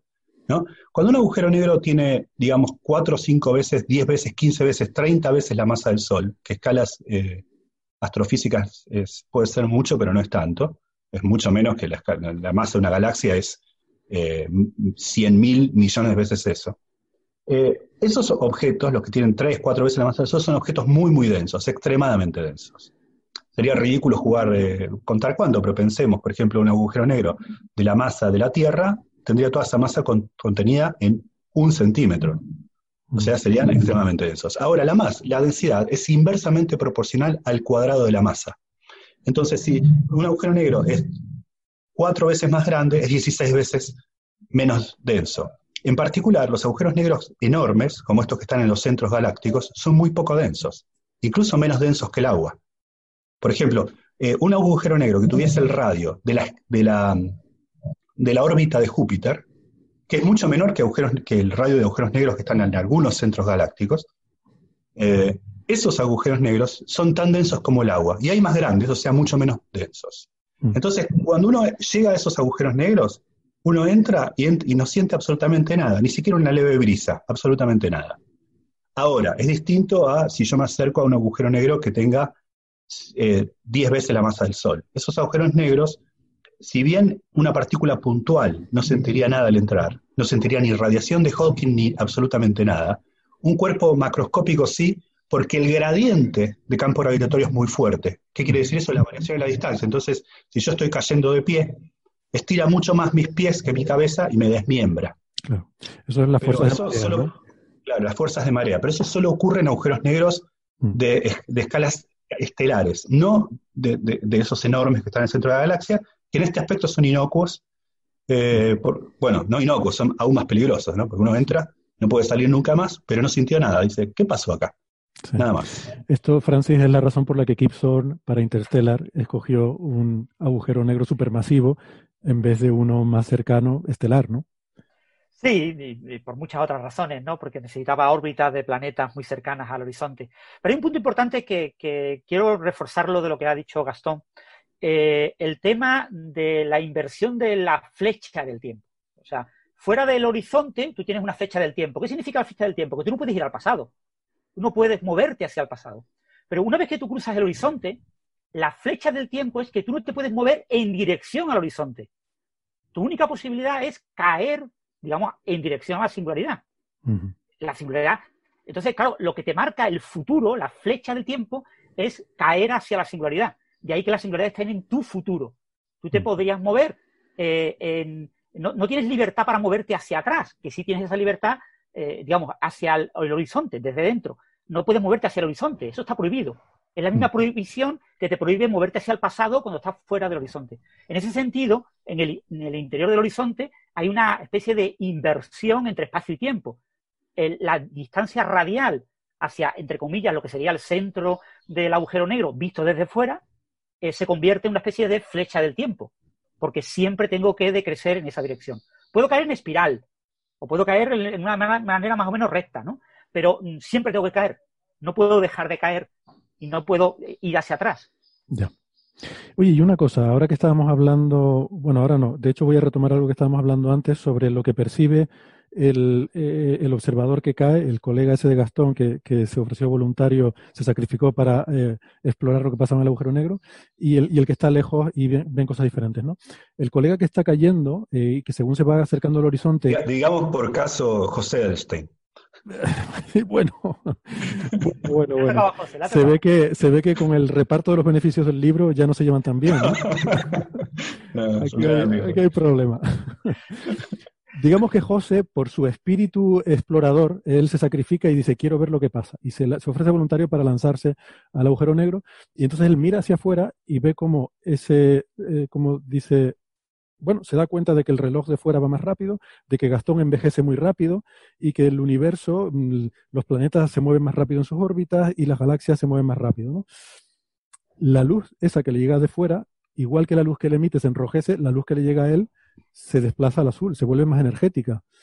Y eso, eh, ¿hasta qué punto? Supongo que, que- supongo que es finito, o sea, que cuando llega al horizonte, mm, la luz no se ha eh, energizado infinitamente, tendrá algún límite eso, pero en cualquier caso le va a llegar un baño de radiación ultravioleta de toda esa luz que llegaba, que era luz visible, se convertirá en luz ultravioleta, en rayos X, en rayos gamma, cada vez más energética, ¿no?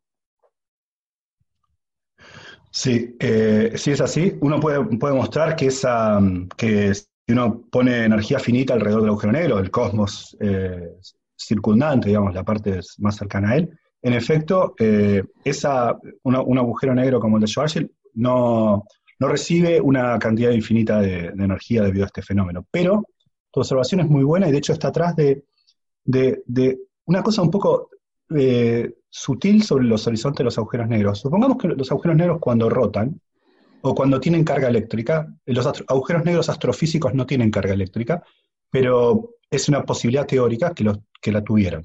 Podrían tener carga eléctrica. No la tienen porque, bueno, si la tuviesen, eh, ionizan el plasma que está en torno a ellos y rápidamente apantallarían esa carga.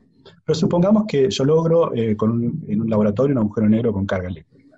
Mm. Ese agujero negro, a diferencia de los que no tienen carga eléctrica, lo mismo ocurre con los agujeros negros que rotan, tienen dos horizontes, uno dentro del otro. Uno- un horizonte exterior, que es del que estamos hablando, un horizonte de eventos, del cual una vez que yo crucé no puedo salir, y hay un horizonte interior. Ese horizonte interior tiene otras peculiaridades, muy parecidas al exterior en algún, en algún sentido, pero no se lo toma físicamente muy en serio. La razón por eso es doble. Por un lado, es que primero habría que entender bien qué es lo que ocurre dentro del agujero negro, donde esa estrella que le dio origen quedó, quedó, quedó atrapada, pero ahora donde el tiempo se cambió con el espacio, qué es lo que ocurre ahí adentro. Entonces, hasta no entender bien eso, ¿por qué preocuparnos de otras cosas que pasan ahí adentro, que no sabemos si en efecto en un caso físico ocurrirá? Pero hay otro problema, que es que el, horizonte de eventos interior es inestable. Ante la mínima perturbación se deshace. Y un argumento heurístico, para, luego la gente lo demostró de diferentes maneras, pero un argumento heurístico para explicar que es así es exactamente lo que, lo que vos decís. Es pensar qué le pasaría a ese horizonte interno que sí tendría problemas debido al, al blue shift, al corrimiento al azul de la energía que le llega. Esa energía e- es la razón, grosso modo, por la que inestabiliza al horizonte interno. Este es un, un argumento que está en un famoso libro de Stephen Hawking y Ellis, que es un hermoso libro de relatividad escrito en la década del 70. Eh, ese, ese, esa energía en ese caso se puede pensar como que al horizonte de adentro sí lo inestabiliza y lo, lo deshace. Esto que estoy diciendo es un poco simplificado, pero grosso modo en en estos términos. Ahora, al agujero negro como tal, al horizonte externo, no se ve destruido debido a, ese, a esa, uno puede ver que es, que es finita. Es cierto este efecto de, corrimiento al, al azul, pero de igual manera está relacionado con lo que decíamos antes, ¿Qué es el corrimiento al azul? Es decir, yo que estoy cayendo veo que los, eh, aquella luz que, que en principio nació roja, yo sé lo que le da origen a eso, la veo más azul de lo que yo esperara. Primero tiene una luz de sodio, típicamente naranja, yo la veo como más azul que lo, que, que digo, qué extraño, ¿qué está pasando? Bueno, eso es una forma de entender que los relojes que están lejanos están yendo cada vez más rápido. Y en particular los procesos físicos que dan origen a esa luz respecto a mí van cada vez más rápido. Ahora bien, recordemos que yo no veo la entera historia del cosmos antes de haber entrado. Veo todo hasta cierto punto. Veo todo hasta cierto corrimiento al azul también. Entonces, Y, y esa luz también, bueno, bueno, vale, sí. Em, entonces, si pensamos otra vez un poco en, en esa formación de, de agujeros negros, ¿no? que lo habíamos dejado un poco a la mitad, cuando está colapsando esa, esa estrella, em, llega un momento en el que se forma un horizonte que a lo mejor está dentro todavía de la propia estrella, ¿no? Eh, todavía hay capas externas que están colapsando hacia adentro y el horizonte está más adentro. Entonces nosotros, desde lejos, en el universo, estamos viendo cómo esa estrella va colapsando, va colapsando, pero la materia cada vez va más lento desde nuestro punto de vista. Y eh, esto que, que tú decías que se apila, parece que se va apilando sobre el horizonte, porque la Sí. que está más cerca del horizonte va más despacio, la otra todavía más rápido y se va, se va como concentrando ahí, ¿no? Claro, eh, visto desde fuera, mm, para nosotros es lo mismo, en el sentido de que un campo gravitatorio visto desde lejos es equivalente a que tú tuvieras toda la masa concentrada en el centro, no hay diferencia en cómo la tengas distribuida. Eh, entonces, el efecto gravitatorio que produce esa masa es la misma que si fuera el agujero negro matemático, la solución de Schwarzschild, eh, Sí. o si es esta, este, este apilamiento de masa sobre un horizonte, ¿verdad? Pero sí, en la- correcto. Pero en realidad, mm, o sea, esto me parece también un poco inquietante. Cuando decimos que hay un agujero negro en no sé dónde, a lo mejor lo que hay es un montón de materia apilada encima de un horizonte que está todavía ahí colapsando muy despacito durante una parte Sí. significativa de la vida del universo, yo qué sé. Yo, yo que soy de esos físicos que están, que son lo más lejano a lo- una apologeta de lo concreto, me voy a volver paradójicamente pragmático en este punto. Y es, lo siguiente. Eh, uno, bien dice, sí, gravitatoriamente es lo mismo, tener masa o tener, eh, no importa qué da origen a esta gravedad, eh, ya sea un agujero negro que ya colapsó o masa que estaba a punto de colapsar. Pero ciertamente no es lo mismo en otros aspectos. Si la luz está, si la estrella todavía no colapsó, emite luz, aunque tenue, a, lo que, a, un, col- a un color que yo vea o no, pero da luz y si entró al agujero negro ya, ya se formó el agujero ne- negro, no. Entonces, ¿qué es observar esa luz? Supongamos que yo tengo un detector y, puedo observar eh, la luz visible que viene de ese agujero negro, como a medida que se está formando, se está formando, se está formando, si bien todavía está afuera, su tiempo pasa tan lento que la luz que emite ya no tiene un color visible para mí, porque el paso del tiempo expresa, es el color de la luz, entonces en un momento pasa tan lento su tiempo que pasa a ser el infrarrojo. Bueno, me compro un detector de infrarrojo y la sigo mirando. Nosotros tenemos telescopios infrarrojos alrededor del mundo, observamos en el infrarrojo. Sigue ocurriendo, cada vez está más cerca, nunca se forma, pero en un momento ya no, no emite el infrarrojo, prácticamente emite en radiofrecuencia. Bueno, hay radiotelescopios alrededor del mundo y sigo observándola. No importa el umbral que yo tuviese de observación, siempre hay un tiempo finito al cual ya ese color será imperceptible para mí. Entonces, en algún sentido, hasta, hasta ese dado umbral, y digo que esto me vuelvo pragmático porque hace referencia a lo tecnológico, yo podría pensar ese umbral tendiendo a cero, ¿no? y ser cada vez más fino con la observación. Pero digo, supongamos que nosotros estamos observando una frecuencia, a un dado, a un dado tiempo finito, ya, ya esa materia ya no emite absolutamente nada. Por ejemplo, uno, uno de hecho, uno usa una versión, una versión, eh, un modelo de juguete, de esto que ocurre para, en efecto, observar eh, cómo es el espacio-tiempo cerca de un agujero negro. Por ejemplo, uno sabe bien cómo emite la línea espectral del hierro. Y hay mucha, mucho, mucho hincapié en observar la línea espectral del hierro cerca de, los horizontes de los agujeros negros eh, de masas estelares para, determinar cuál es el campo gravitatorio ahí, porque el campo gravitatorio afecta el paso del tiempo, el paso del tiempo es el color de la luz, entonces en función de cuán corrida está la línea de hierro respecto a donde debería estar, por decirlo de alguna manera, entonces yo puedo inferir cómo es el espacio-tiempo ahí. Pero, en efecto, no es igual tener una estrella que está colapsando que un agujero negro ya formado. Pero a fines pragmáticos, yo siempre pongo un umbral de observación y en un momento dado ese umbral de observación habrá sido vencido y ya no veré nada. Ni, en el espectro, eh, en, ningún tipo de radiación, ni, sus neutrinos, ni su electromagnético, ni su, luz, ni absolutamente nada. Mm. Y ese umbral no es solamente de que mi detector pueda observar eh, primero invisible, luego infrarrojo, luego ondas de radio. O sea, no es cuestión de la tecnología del detector, sino también la propia energía que yo voy recibiendo por unidad de tiempo va siendo menor. Em, quiere decirse que llegará un momento que simplemente por la, el, umbral de sensibilidad que yo pueda tener, va a llegar un momento que no hay suficiente energía, porque la energía básicamente es cuántas, cuántas crestas de luz entran por unidad de tiempo. Cada vez van entrando menos crestas, por lo tanto cada vez hay menos, menos energía, ¿no? Vale. O sea, que, en la práctica tú verás que, acaba desapareciendo. Acaba desapareciendo, sí. Mm. Claro. Ahí nos volvemos pragmáticos todos. El umbral, el umbral en el que tú dejas de verlo no tiene por qué ser el umbral en el que toda esa masa apilada ya ha cruzado el horizonte. Podría ser que tú has dejado de verlo y se, se, ha formado un agujero negro, pero a lo mejor en realidad, y digo en realidad entre comillas porque ya hemos visto que en realidad eh, no significa nada, tú solo tienes observadores en diferentes puntos, eh, pero que lo que tendríamos sería esa materia apilada ahí encima, ¿no? Mm. Eh, ¿Cómo podríamos ver esa materia apilada? No puedes, porque si pones un observador ahí, ya entonces su tiempo va con el tiempo de, del horizonte y sí que cruza en un tiempo finito. Para él está colapsando a velocidad normal. Em, o sea que, bueno, que, que esa, esa, es la mentalidad con la que hay que hacer estos experimentos de relatividad, ¿no? Poner observadores en diferentes sitios y ver qué es lo que, qué es lo que ven y cómo se pueden transmitir la información de un sitio a otro. Sí, es una buena pregunta. Déjame retomar una cosa que dijo Francis antes, ¿no? que dijo, uno después de leer varios libros de relatividad, uno suele hacer una suerte de promedio y termina sabiendo eh, que la respuesta a esta pregunta, pero sin que haya sido formulada. Es parecido cuando uno toma un avión y va, pasa por el, por el free shop y huele un perfume que en realidad no existe. Es el promedio de todos los otros. Bueno, esta, esta pregunta nunca es discutida, eh, y, entonces está bueno que se te haya ocurrido hablar sobre esta, porque es una cosa que se dice al pasar y uno escucha decirla al pasar de diferentes maneras, entonces uno hace una suerte promedio y huele ese perfume inexistente, sabe la respuesta, pero nunca se discute con suficiente atención. Mm. Por cierto, Gastón, hablando de libros, eh, ¿has leído el libro La ciencia de Interestelar de Kip Thorne? No, pero lo tengo. Me lo, regalaron. bueno, en, la, parte de, la parte de los agujeros negros habla el tema de las singularidades, ¿no? Sabes que se supone que el protagonista de la película entra dentro del agujero negro y, de repente, pues como que su nave se estrella y él se queda metido ahí en una cosa que llaman el Tesseract, ¿no?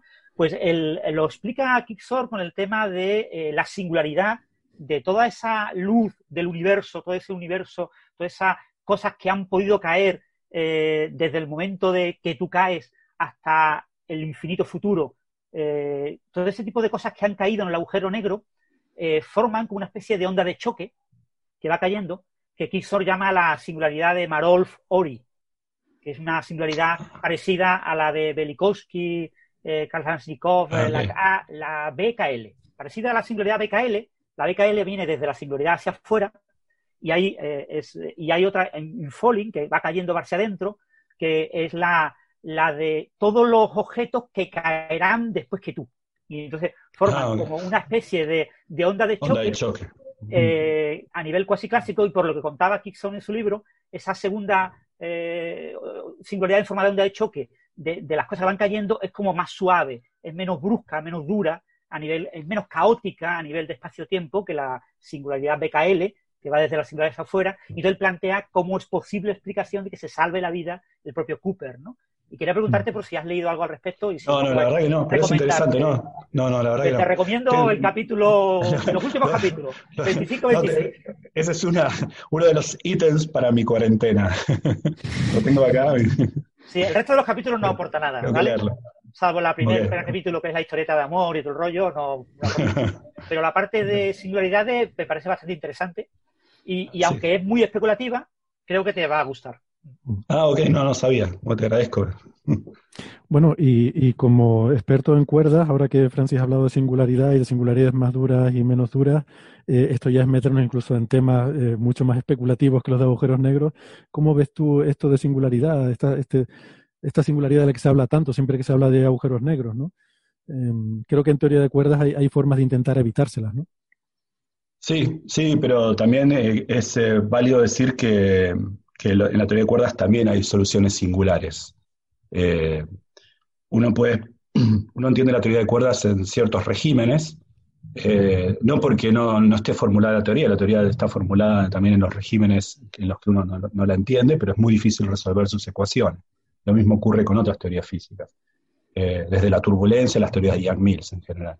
Pero bueno, la, teoría de cuerdas uno la entiende en algunos, en algunos regímenes donde puede hacer cálculos perturbativos o donde tiene la suerte en algunos ejemplos de tener acceso a eh, los regímenes más no perturbativos, donde uno puede resolver exactamente, ya sea porque puede usar diferentes herramientas como la holografía o porque tiene eh, ciertas soluciones que son protegidas por supersimetría, entonces uno puede esperar que, a- que los regímenes que uno no conoce, los resultados que, que sí conoce valgan, diferentes artilugios matemáticos, estrategias de cálculo. Ahora bien, uno puede especular sobre si la teoría de cuerdas en un régimen no perturbativo, en un régimen en el que no tenemos siempre acceso o pocas veces lo tenemos, puede curar la singularidad totalmente. Una teoría total, una teoría eh, eh, del todo, como se la suele llamar, tendría que en particular no contener arbitrariedades. Y la singularidad no es, y, eh, cuando uno dice, las- ¿qué es la singularidad? Es que el campo gravitatorio u otros campos se vuelven infinitos. Eh, el infinito no es mucho. El infinito es algo peor que mucho. El infinito es algo que está indeterminado. ¿no? Entonces, eh, esa indeterminación es algo que a uno le gustaría desterrar de, las, de, las, de una teoría que pretende ser una teoría que describe todas las interacciones del universo. Eh, la teoría de cuerdas, eh, en, los regímenes en, los que podemos calcular, todavía tiene soluciones que son regulares, eh, son singulares. Y también logra curar algunas singularidades, eso también es cierto. Se cree, creemos los que trabajamos en esto, que la teoría de cuerdas, una vez que la entendamos bien en el régimen no, perturbativo, podrá explicar, podrá curar aquellas singularidades cuya existencia sería mala para la física, porque también es cierto que puede ser que alguna singularidad sea irrelevante, que esa arbitrariedad sea arbitrariedad en una cosa que resulte irrelevante para los observables físicos. Eh, un ejemplo, pero eso es una pregunta abierta, entender, por ejemplo, qué ocurre en el origen del universo, o incluso qué ocurre en la singularidad de un agujero negro, en general es una pregunta abierta, incluso en el contexto de la teoría de cuerdas. La teoría de cuerdas lo que tiene es, nos da muchísimas herramientas matemáticas para poder al menos atacar ese problema y atacar otros, como la paradoja de la pérdida de información, que, eh, en la que hubo muchos avances recientemente. Eh, eh, pero no, este no es un- una, una respuesta totalmente dada, no es una respuesta acabada, no es que la teoría de cuerdas ha resuelto el problema de la singularidad. De hecho, es una, es una pregunta abierta en física y sería interesante, por ejemplo, tanto en lo que ocurre dentro de un agujero negro o lo que es parecido que ocurrió al comienzo del universo, que hay otra singularidad en el pasado en ese caso, pero algo también se hizo infinito ahí. Bueno, c- ¿cómo entender ese infinito? ¿Fue verdaderamente infinito? ¿Es un problema que haya sido infinito? Eh, esas son preguntas que todavía están abiertas en general, incluso dentro del contexto de la teoría de cuerdas, que es la matemáticamente más poderosa que tenemos hasta, hasta el momento. Esto me, eh, me recuerda un poco a una frase de Maldacena que me gusta mucho, eh, el que, la que decía que estudiamos los agujeros negros porque son más fáciles que el Big Bang.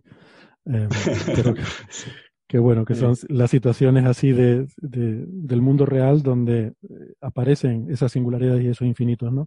Em, a mí, a mí algo que me desasosiega mucho también de, de estas, de la, pensar en la posible existencia de una singularidad en el centro de los agujeros negros, y es el hecho de que los agujeros negros se terminan evaporando por radiación Hawking, finalmente. Se van haciendo cada vez más pequeñitos, cada vez más pequeñitos. Todo agujero negro tiene una singularidad en el centro, según relatividad general, por pequeño que sea. Entonces, cuando un agujero negro se evapora, hay un momento en el que pasamos de un agujero negro pequeñísimo en el que hay una singularidad, hay una curvatura infinita del espacio-tiempo, y el instante siguiente, de repente, ya no hay nada. Ha desaparecido el agujero negro y el espacio-tiempo es plano. ¿Cómo es posible entender eso? Sí, eh, sí, hay, un problema. eh, no, quiero hacer, trampa, eh, ustedes habrán estado frente a personas que, que hacen lo siguiente: uno le hacen una pregunta complicada y, le- y el otro responde, hay otra pregunta complicada también, y entonces responde la otra. Y yo, no, pero te estoy haciendo esta pregunta. Entonces, déjeme por un segundo hacer como que voy a patear la pelota afuera. No, revele- no reveles mis trucos, que yo lo hago continuamente. Eh, no, eh, en la, eh, hay un problema previo a, a ese que es el hecho de que en un momento hay aún un interior. No hablemos que encima el interior contiene una singularidad, un, un punto donde el campo gravitatorio es infinito, sino que hay un interior y deja de verlo abruptamente.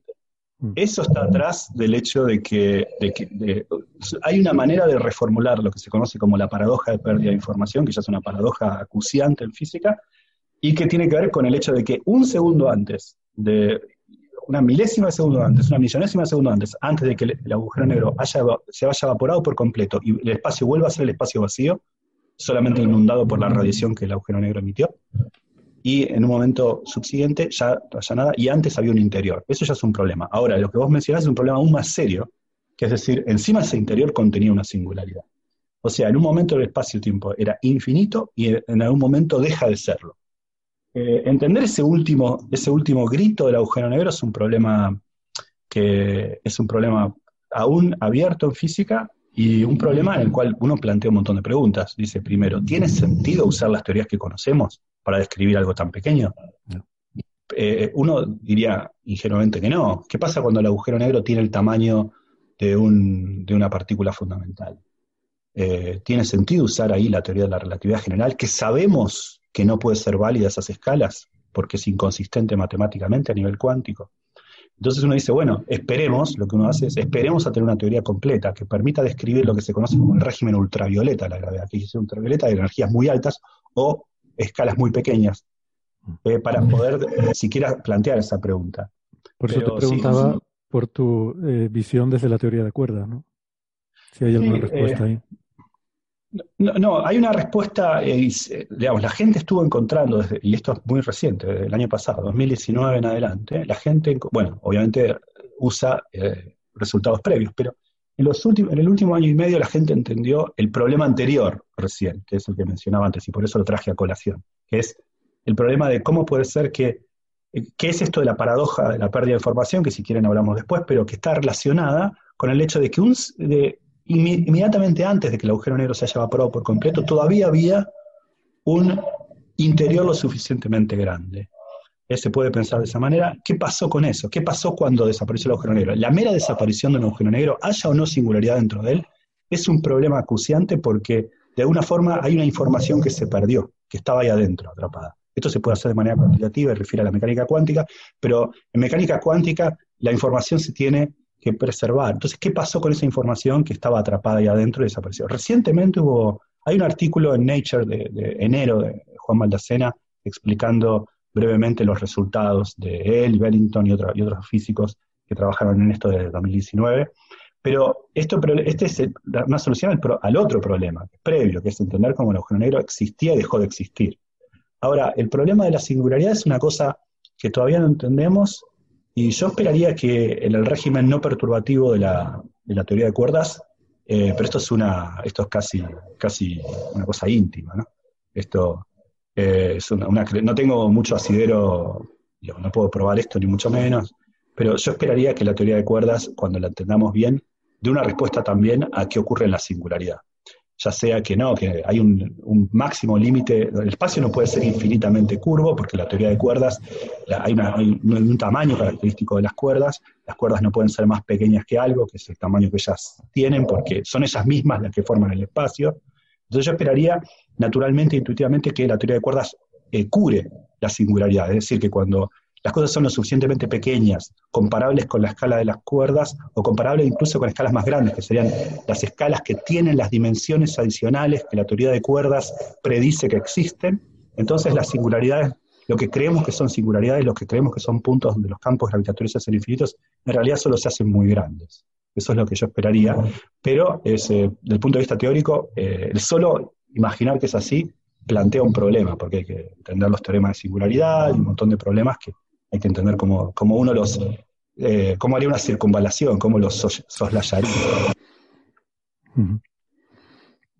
Y en ese sentido, ¿ves progresos en, la línea de teoría de cuerdas o la gente ha abandonado un poco el tema de la singularidad? ¿no? Porque si uno lee los libros de texto de toda la vida, hace 20 años, decían, no, esto es muy fácil, ¿no? Porque eh, junto con la métrica, en, el, en ese superespacio que se forma la supergravedad, que es la teoría efectiva debajo de la teoría de cuerdas, pues tienes, además de la métrica del espacio-tiempo, tienes el campo este de Carl Ramón, ¿no? El campo B, tienes el dilatón, y entonces eh, las soluciones con singularidad en la métrica eh, a veces no son singulares en el campo B.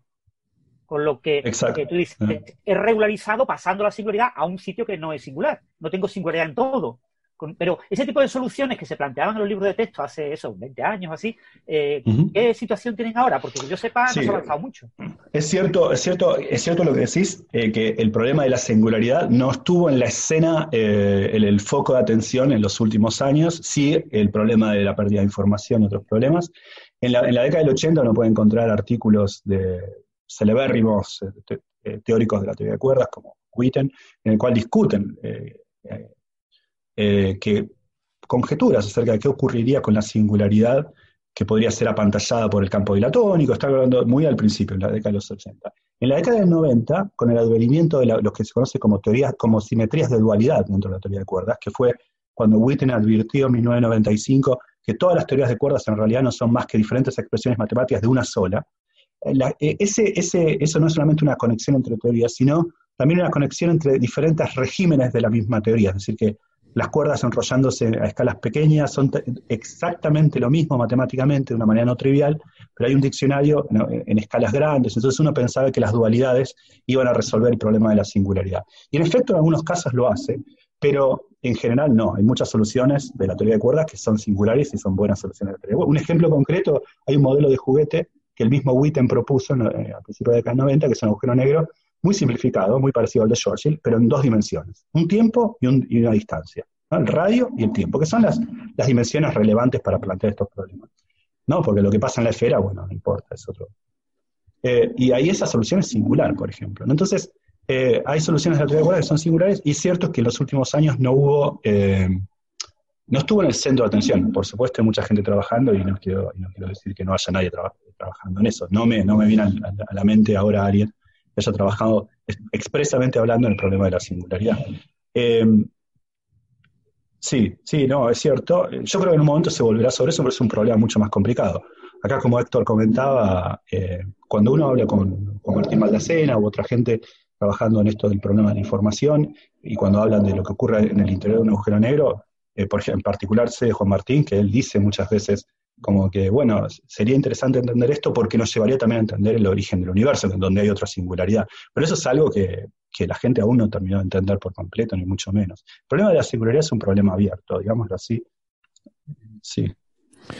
Bueno, pues, pues nada, la verdad es que yo creo que eh, con esto mm, creo que hemos dado unas pinceladas muy interesantes sobre lo que son los agujeros negros, eh, la fascinación que nos produce a muchos de nosotros toda la, eh, toda la física que hay detrás y la cantidad de cosas que, podemos aprender, ¿no? Eh, de hecho, bueno, muchas de estas ideas de futuras extensiones y exploraciones de, las teorías que conocemos, pues son el banco de pruebas, ¿no? Donde, donde testearlas. Entonces, Yo creo que, si te parece bien, Gastón, me gustaría pues poder contar contigo en alguna otra ocasión para seguir hablando de este y otros temas. Sería un placer. Quizás también de teoría de cuerdas, que es un tema también que siempre a nuestra audiencia le interesa mucho, y en general de todos estos aspectos en la, en la física de frontera. No, sería un placer cuando, cuando gusten. Los escucho seguido y cuando, cuando gusten. Ah, genial. Pues, pues nada, Francis, gracias por haber estado hoy, que sé que tienes ahora una reunión y que has tenido que hacer un pequeño esfuerzo para participar, pero, pero me parece que ha, ha valido la pena. Eh, gracias a ambos y seguimos en contacto. Hasta luego. Bueno, muchas gracias. Hasta luego. Un placer.